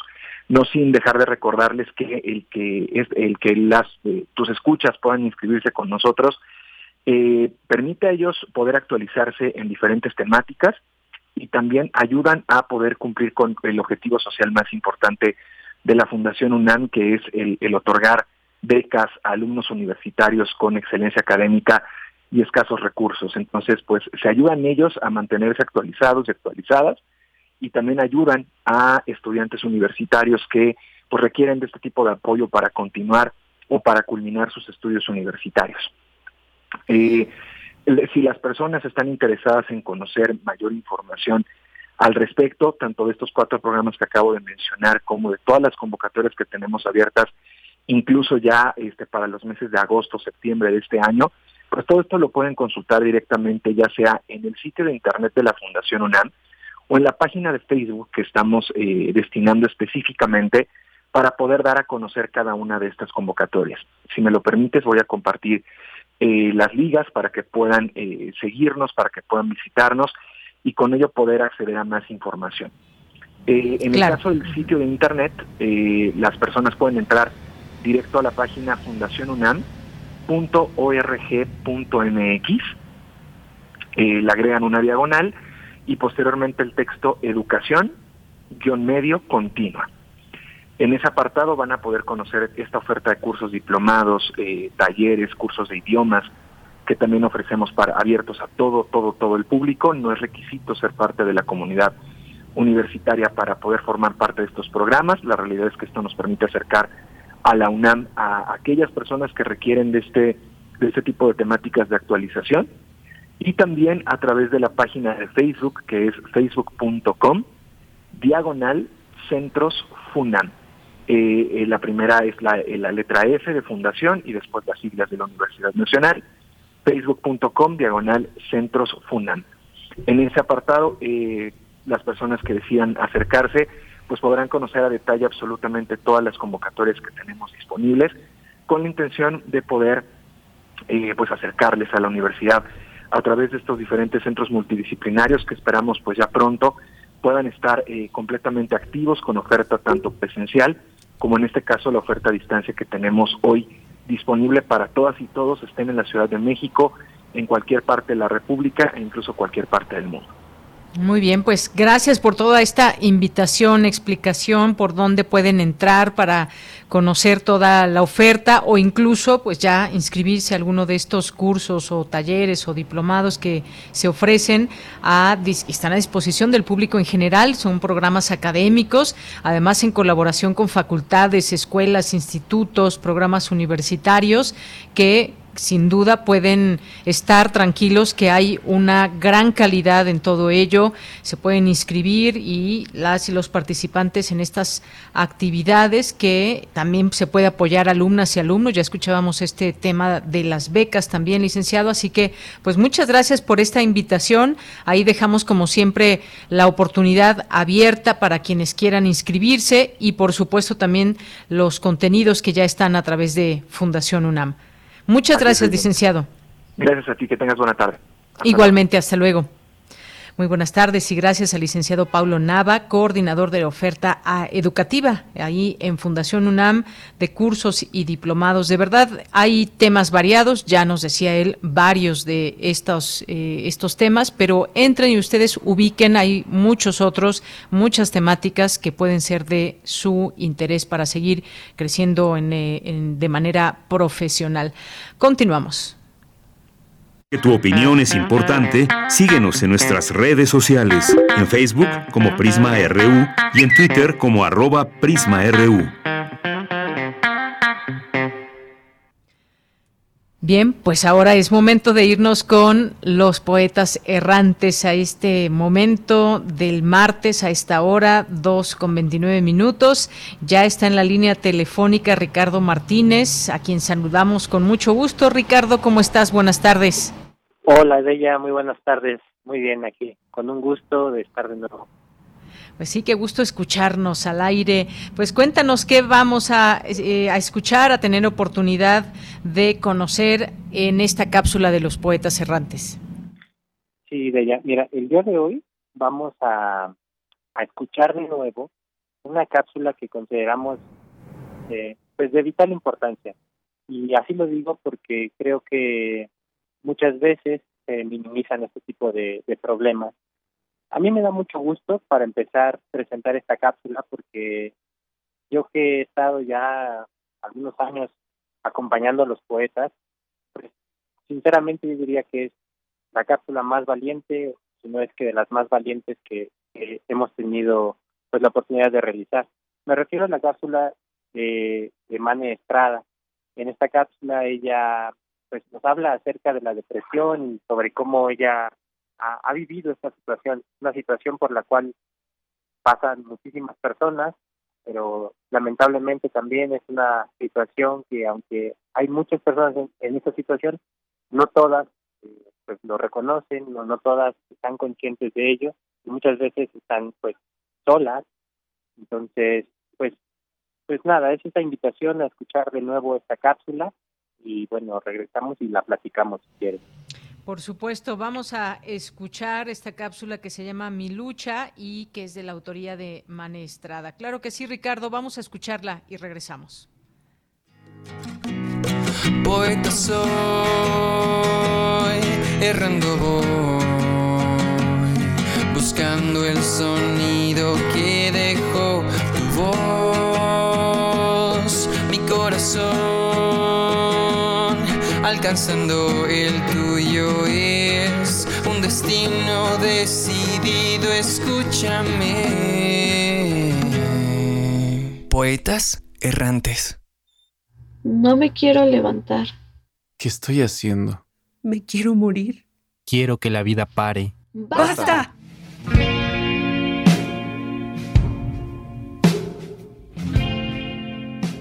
Así comienzan mis días, con una pelea constante conmigo mismo. Desde muy pequeña he sentido una nube negra sobre mí, que me envuelve en un papel grueso que no puedo romper, pero no puedo llorar porque las lágrimas no brotan, y a veces no quiero hablar porque no sé qué decir. La tristeza es un viaje donde siempre hay turbulencias y donde el miedo siempre se adueña de mí. Triste. Me siento triste. Me gustaría gritar pero casi no tengo voz. Triste, con el corazón latiendo cada vez más lento. Y me gustaría poder animarlo un poco, pero no me queda fuerza. Me siento como el vacío que está al pie de las montañas, con esa sensación de angustia que incluso me impide dormir por las noches. Y para poder calmarla, filosos pétalos acarician mi piel dejando un camino húmedo y doloroso, con lágrimas de culpa. No quiero comer. No tengo hambre. Tengo asco. Mi cuerpo no me gusta. No, quiero.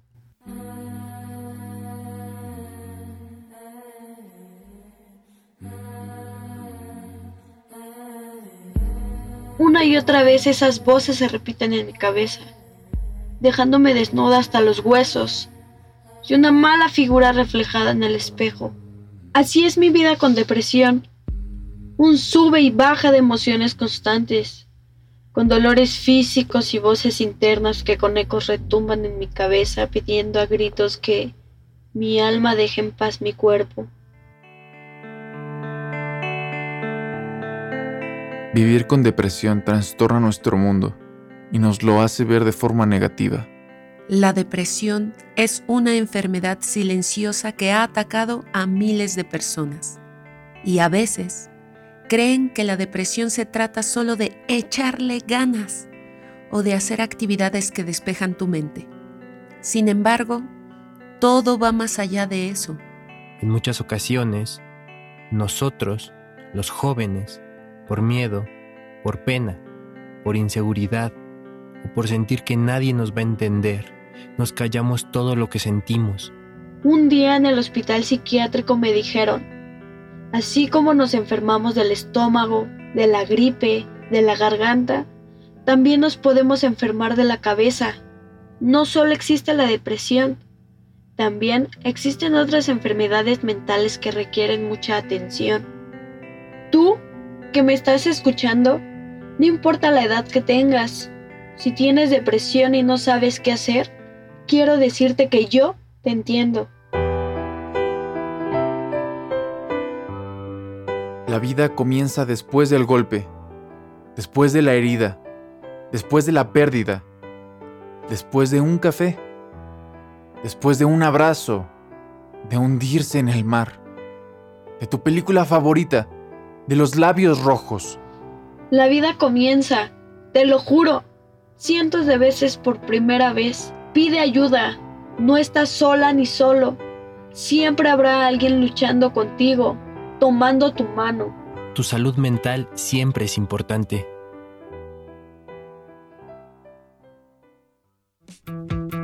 Esta es una producción de Poetas Errantes, unidos con la poesía y el corazón. Algo en ti me es muy familiar. En este encuentro que no quiero olvidar. Poeta soy. Ricardo, pues muchas gracias siempre por este trabajo que realizan y este trabajo también que en esta ocasión nos eh, trae Mane Estrada. Fíjate que aquí en redes sociales escribió Rosario Durán, nos dicen siempre, en efecto, siempre nos dice, nos dicen échale ganas, pero no dicen dónde venden esas ganas. Muchas gracias, eh, Rosario, y pues compartir un, un momento de vida tan importante, tan fuerte por el que se atraviesa, tiene ya un valor y desde aquí pues abrazamos a todas las personas que puedan necesitar de ayuda, que lo reconozcan, que vayan a un lugar y por supuesto a la querida Manestrada que pues le mandamos desde aquí un abrazo, un abrazo en conjunto de todos y todas las poetas y del equipo de Prisma RU y siempre que queremos, siempre queremos que salga adelante. ¿Qué nos dices, Ricardo? Efectivamente, pues sumarme a este saludo a, a nuestra querida Mane, ¿no? Que, que, bueno, contarle a la gente que es la más pequeña de los poetas errantes. Mane no tiene ni 20 años, entonces que se den una idea, que piensen, imaginen, si es que si es que eso es posible, pues vivir todo eso antes de los 20 años, ¿no? Entonces, eh, nada, o sea, Mane con todo esto que escribe, pues justamente busca un, hacer un llamado, ¿no? un llamado pues a escuchar, ¿no? a escuchar al otro, pero también escucharnos a nosotros mismos, porque muchas veces nosotros mismos somos los primeros que minimizamos este tipo de problemas. Y, y bueno, y que también estemos atentos cuando alguien pide ayuda, y quizás no estemos nosotros capacitados para, para brindarla, pero yo creo que escuchar, escuchar de ella, y ese es el verbo más importante en la radio, yo creo que escuchar es algo que, que sí puede ayudar mucho a muchas personas. Claro que sí, estar ahí para las personas. Muchas gracias Ricardo y un saludo de nuevo para todas, todos los poetas y en especial a Mane Estrada. Muchas gracias Ricardo. De nada, hasta luego, buenas tardes. Hasta luego, un abrazo a Ricardo Martínez que en esta ocasión nos presentó este trabajo de los poetas errantes. Continuamos. Relatamos al mundo. Relatamos al mundo. Colaboradores RU. Literatura. Bien, pues ya damos paso a este espacio para hablar de una recomendación a través de esta sección de literatura. Hoy nos acompaña, acompaña Mari Carmen Ambrís, que es ensayista y crítica literaria. ¿Cómo estás, Mari Carmen? Un gusto saludarte. Hola, ¿qué tal? Buenas tardes, ¿cómo estás? Muy bien. Muy bien, muchas gracias. Pues eh, te dejo el micrófono para que nos hagas esta recomendación en este día martes. Pues mira, yo este me di a la tarea de buscar una un libro que tuviera que ver con con, con la Semana Santa, pero que fuera algo actual para este para todos nosotros y bueno y, y, y que tuviera calidad literaria porque luego pues tampoco hay esas características no entonces a mí me me interesó leer esta novela que se llama Sed de Amélie Nothomb publicada en Anagrama en este con traducción de Sergi Pamies está publicada en México mm, 2022 El propósito de este libro es humanizar los últimos días en la vida de Cristo, recrear una historia que ha sido contada infinidad de veces, pero ahora con un enfoque diferente. La narradora ha dicho que su novela es una especie de evangelio que se nutre de otros evangelios. No obstante, resulta más atinado verla como un monólogo interior, una novela que parte de una exploración que le brinda voz en primera persona a Cristo. Es probable que el lector piense que se trata de una novela de temporada o, de una ocurrencia experimental de una narradora excéntrica. Quizá lo sea. Sin embargo, el reto que se impuso es muy arriesgado. Contar una historia que todos saben. Hay escritoras, perdón, hay escritoras a las que se les hubiera acabado el aliento desde las primeras páginas o se habrían ocupado de situaciones transgresoras a cada momento del Via Crucis, haciendo de una prosa algo verdaderamente cansado. Pero se trata de Amelino Tom, una narradora belga interesada en darle un sentido más humano, más humano y crítico a la historia, lejos de efectos surrealistas y visiones anquilosadas. Este monólogo cuenta con las herramientas necesarias para que sea asimilado y comprendido al, al margen de cualquier artificio, la voz es dramática, pausada, irónica, fresca, compasiva, dulce, reverde y enfática. No es fácil tomarle el pulso a un personaje como Cristo, quien elabora una retrospectiva de los últimos días de su existencia en el mundo. Notón ha seleccionado una visión humanística. Habla del aquí y ahora. Dice que, que a su personaje nada del humano le es ajeno, frase que retoma de Terencio, y la coloca en la boca de su Cristo. ¿Cómo es ese Cristo que retrata? Está consciente de su presencia en el mundo, de cómo le fue dada la encomienda por su Padre. Está arrepentido de haber hecho tantos milagros, pues casi todos no salieron como él esperaba. Quizá el más celebrado y aclamado es, es cuando convirtió el agua en vino, y ahí, por así decirlo, comienza la metáfora que plantea la escritora, la sed. Desde su perspectiva, no existe una palabra para saciar la sed. Hay para el hambre, hay para dejar de sufrir, pero no hay un vocablo designado, designado para dejar de tener sed. No le llamamos de ningún otro modo, prefiere. Y, bueno, aquí hay una cita del libro que hago, el amor de Dios es el agua que nunca sacia. Cuanta más agua bebes, más sed tienes. Por fin un placer que no disminuye el deseo. El Cristo de Notom prolonga la sed lo más que puede y experimenta un placer inconmensurable cuando por fin bebe agua. Incluso puede saborear la esponja con agua y vinagre que un centurión le ofrece.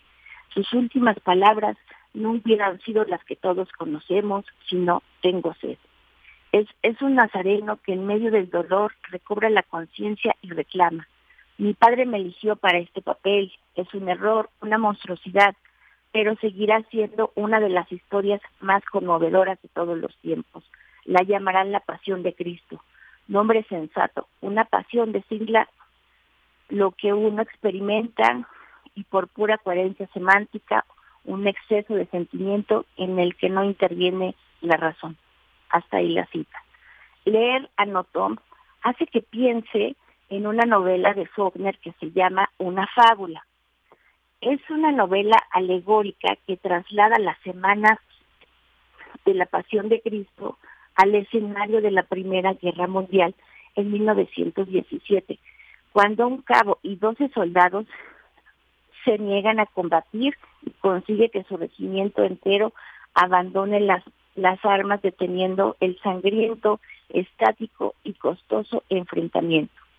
La idea, según confesó, le vino tras el ataque japonés a Pearl Harbor en la Segunda Guerra Mundial y son tan evidentes su simbología religiosa y su didactismo que la jauría crítica se ensañó mucho con esa historia.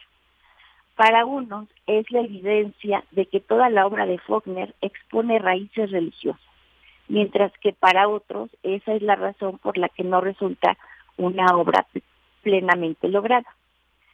Según estos últimos, Faulkner era agnóstico. sin llegar a ser ateo. Utilizaba lo religioso como un almacén de mitos y aquí fracasó por haber intentado meterse con una serie de asuntos que no dominaba del todo. Pero su fe no lo acompañaba en esto relatado. Tal vez esos sistemas de escritura perjudicaron la novela narrada en secuencias visuales. Su famosa técnica invertida le da para ocultar los hechos antes realizados y describirlos a partir de sus consecuencias. Pero en esta fábula no le sirvió porque aquí todos conocían esas consecuencias. Esos son los riesgos literarios al abordar una historia que todos conocemos. Sed, en este caso, podría ser un templo en construcción, una triada que propone y remite al amor, a la sed y a la muerte. Respiramos aquí el poderoso aliento de la autora que tropieza y debate con los límites de su propio ingenio y que, en todo caso, humaniza una historia conocida por todos. Cada quien su Cristo. Gracias, Deyanira. Muy bien, Mari Carmen, muchas gracias por esta recomendación que nos hace que nos haces que ya publicamos ahí en nuestras redes sociales un eh, libro muy interesante por esto que nos platicas ahora que estamos en esta Semana Santa y que es un, un monólogo justamente de cómo es ese que nos platica ese Cristo que ella que ella relata y que eh, pues también fíjate hace unos días seguramente Tal vez tuviste oportunidad de leerlo, salió una entrevista que le hicieron en la jornada semanal que recomendamos también para que conozcan un poco más de la personalidad eh, de Amelie Nothomb. Y muchas gracias por lo pronto por esta eh, por esto que nos platicas en torno a esta novela editorial, editorial Anagrama. Ya nos decías Sed de Amelie Nothomb. Muchas gracias Mari Carmen. Gracias Mira buenas tardes a ti un abrazo, gracias y buenas tardes. Bien, pues fue Mari Carmen Ambrís, ensayista y crítica literaria, ahí para estas, para estas fechas, ahí un poco de esta, de esta novela que nos invita a leer Mari Carmen. Esa entrevista que les digo salió pues los primeros, los primeros días de, de abril y habla pues justamente a través de estas eh, preguntas que responde Amelie, lo que significa este, este libro. Bien, continuamos. Porque tu opinión es importante, síguenos en nuestras redes sociales, en Facebook como Prisma RU y en Twitter como arroba PrismaRU.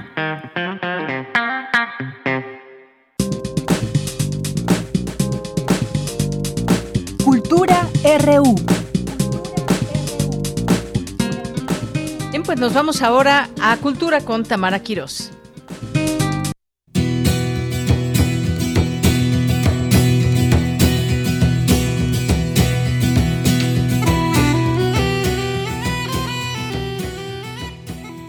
En 1640, Guillén de Lampard llegó a la Nueva España con la misión de proteger a los criptojudíos portugueses de los excesos del Santo Oficio, producto de sus ideas y de una particular personalidad. Fue encarcelado por herejía y pasó 17 años en prisión antes de ser quemado vivo en 1659. Fue poeta, defensor de los derechos de los esclavos e indígenas y es el protagonista de Un rebelde irlandés en la Nueva España, editado por Taurus y escrito por la historiadora Andrea Martínez Donde cuenta la historia de un controvertido activista que además se dijo hijo natural de Felipe III para intentar ocupar el trono.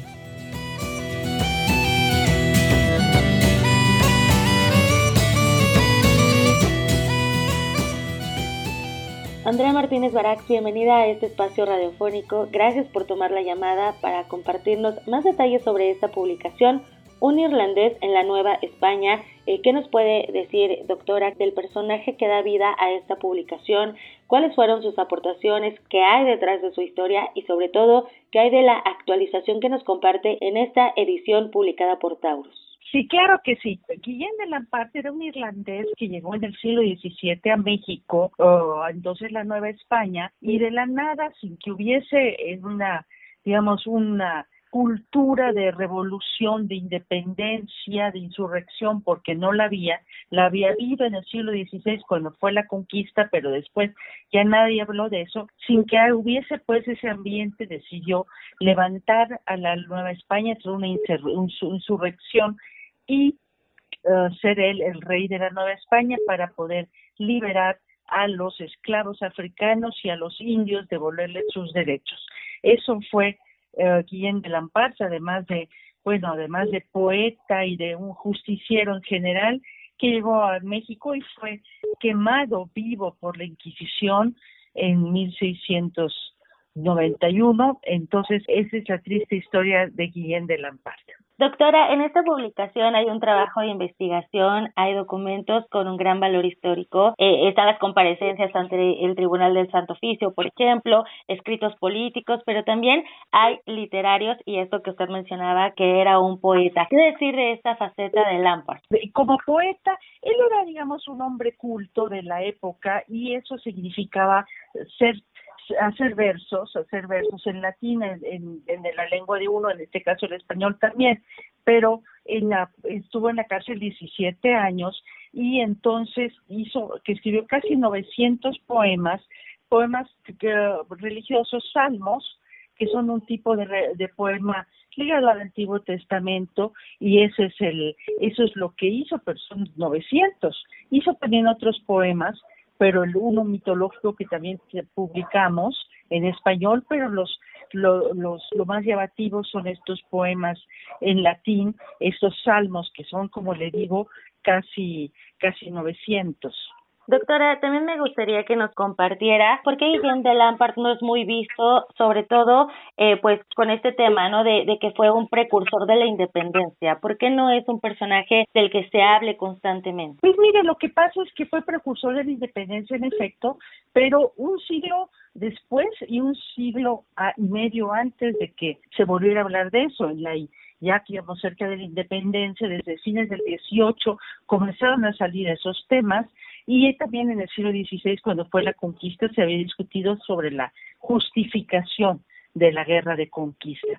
Entonces, eh, en ese momento ya nadie hablaba de eso y él además era irlandés, llegó por su cuenta, estaba básicamente solo. Entonces, esas son las razones por las cuales pues no supieron muy bien cómo clasificarlo y además la Inquisición le hizo la fama de ser mentiroso.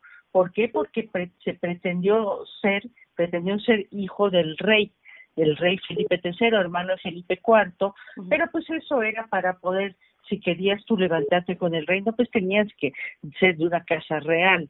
Entonces lo inventó, pero de ahí la gente pensó que todo era una un mentiroso, que era un mentiroso compulsivo, patológico, que todo lo que decía era mentira.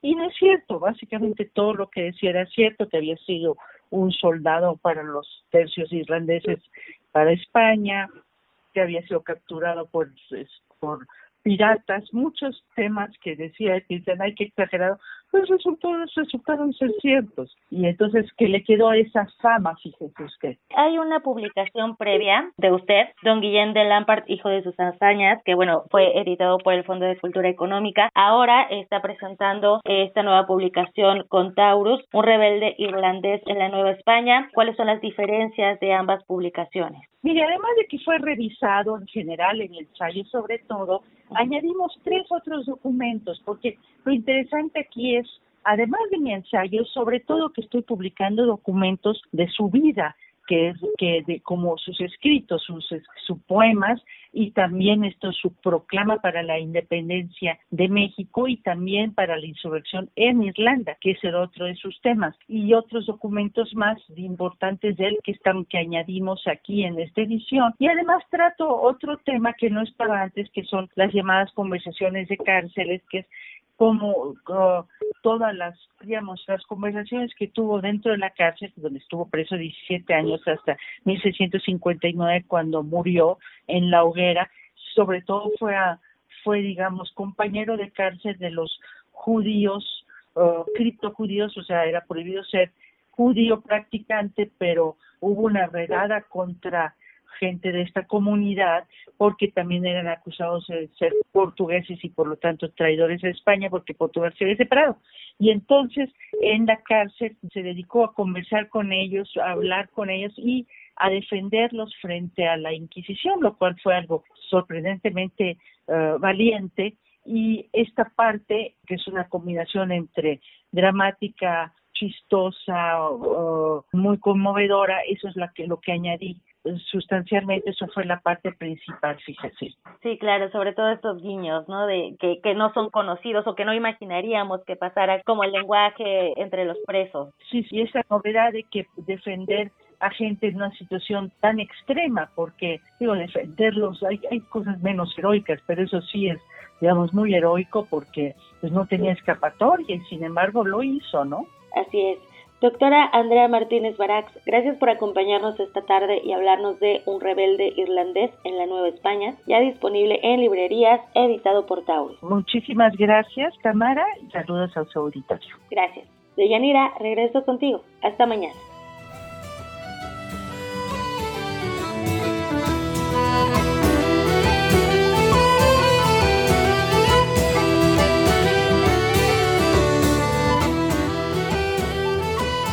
Gracias, gracias Tamara. Y antes de despedirnos del programa, luego de este informe que dio a conocer la ONU y que le dábamos cuenta en nuestra primera hora como parte de este informativo, lo que lo que dijo eh, sobre el crimen organizado, que es el principal ejecutor de desapariciones, según se dio a conocer a través de este informe del Comité de Desaparición Forzada de las Naciones eh, Unidas, que alertó que es la delincuencia en México que se ha convertido en un perpetrador central de desapariciones en México, con diversos grados de participación, eh, aquiescencia u omisiones de servidores públicos. Ya hay una respuesta por parte de México y pues dice que atenderá este reporte las secretarías de Gobernación y Relaciones Exteriores señalaron en una declaración conjunta que el gobierno mexicano recibe respetuosamente con el compromiso de implementarla de buena fe las recomendaciones del informe final sobre la visita a México del Comité de Desapariciones Forzadas de Naciones Unidas. La Secretaría de Gobernación, a través de la Subsecretaría de Derechos Humanos, Población y Migración, quedará encargada de trabajar en una estrategia de atención a las recomendaciones hechas por el comité, indicó este comunicado. Y bien, pues en más información, en otra información, entre España y México, ¿quién va a mediar? Bueno, pues el presidente de Cantabria, esta nota que hoy destaca eh, desde Madrid. La jornada, dice el presidente de Cantabria, Miguel Ángel Revilla, defendió la postura de Andrés Manuel López Obrador con respecto a la reforma energética y las prácticas empresariales de algunas multinacionales españolas en los últimos años. Hubo un programa en debate público, La Sexta Noche, donde Revilla, uno de los funcionarios más carismáticos del país, según se describe en esta nota, también confirmó que tanto el presidente español, Pedro Sánchez, como miembros de su gabinete le han solicitado que funja como mediador con el gobierno mexicano para recomponer la relación bilateral. Él fue anfitrión del presidente en septiembre de 2017, cuando este último viajó a España, en eh, concreto a Cantabria, para conocer el, pueblo de uno de sus ancestros. Durante ese viaje se estrechó la relación de amistad que ya tenía con Revilla, un político que no pertenece a ningún partido político tradicional, que dirige su comunidad autónoma gracias a un movimiento ciudadano y que se caracteriza por decir las cosas sin tapujos. Así que va a ser él quien medie entre esta relación México-España según se da a conocer el día de hoy.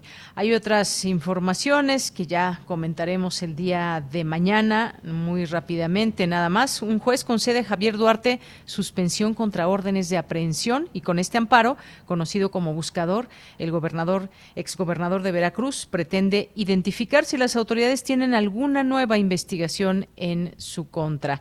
Bien, pues con esto nos despedimos. Muchas gracias por su atención, por estar aquí con en Prisma RU.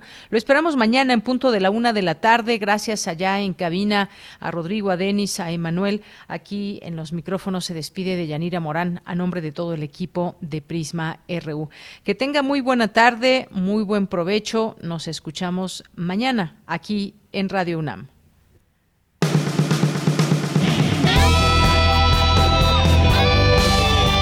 Prisma RU.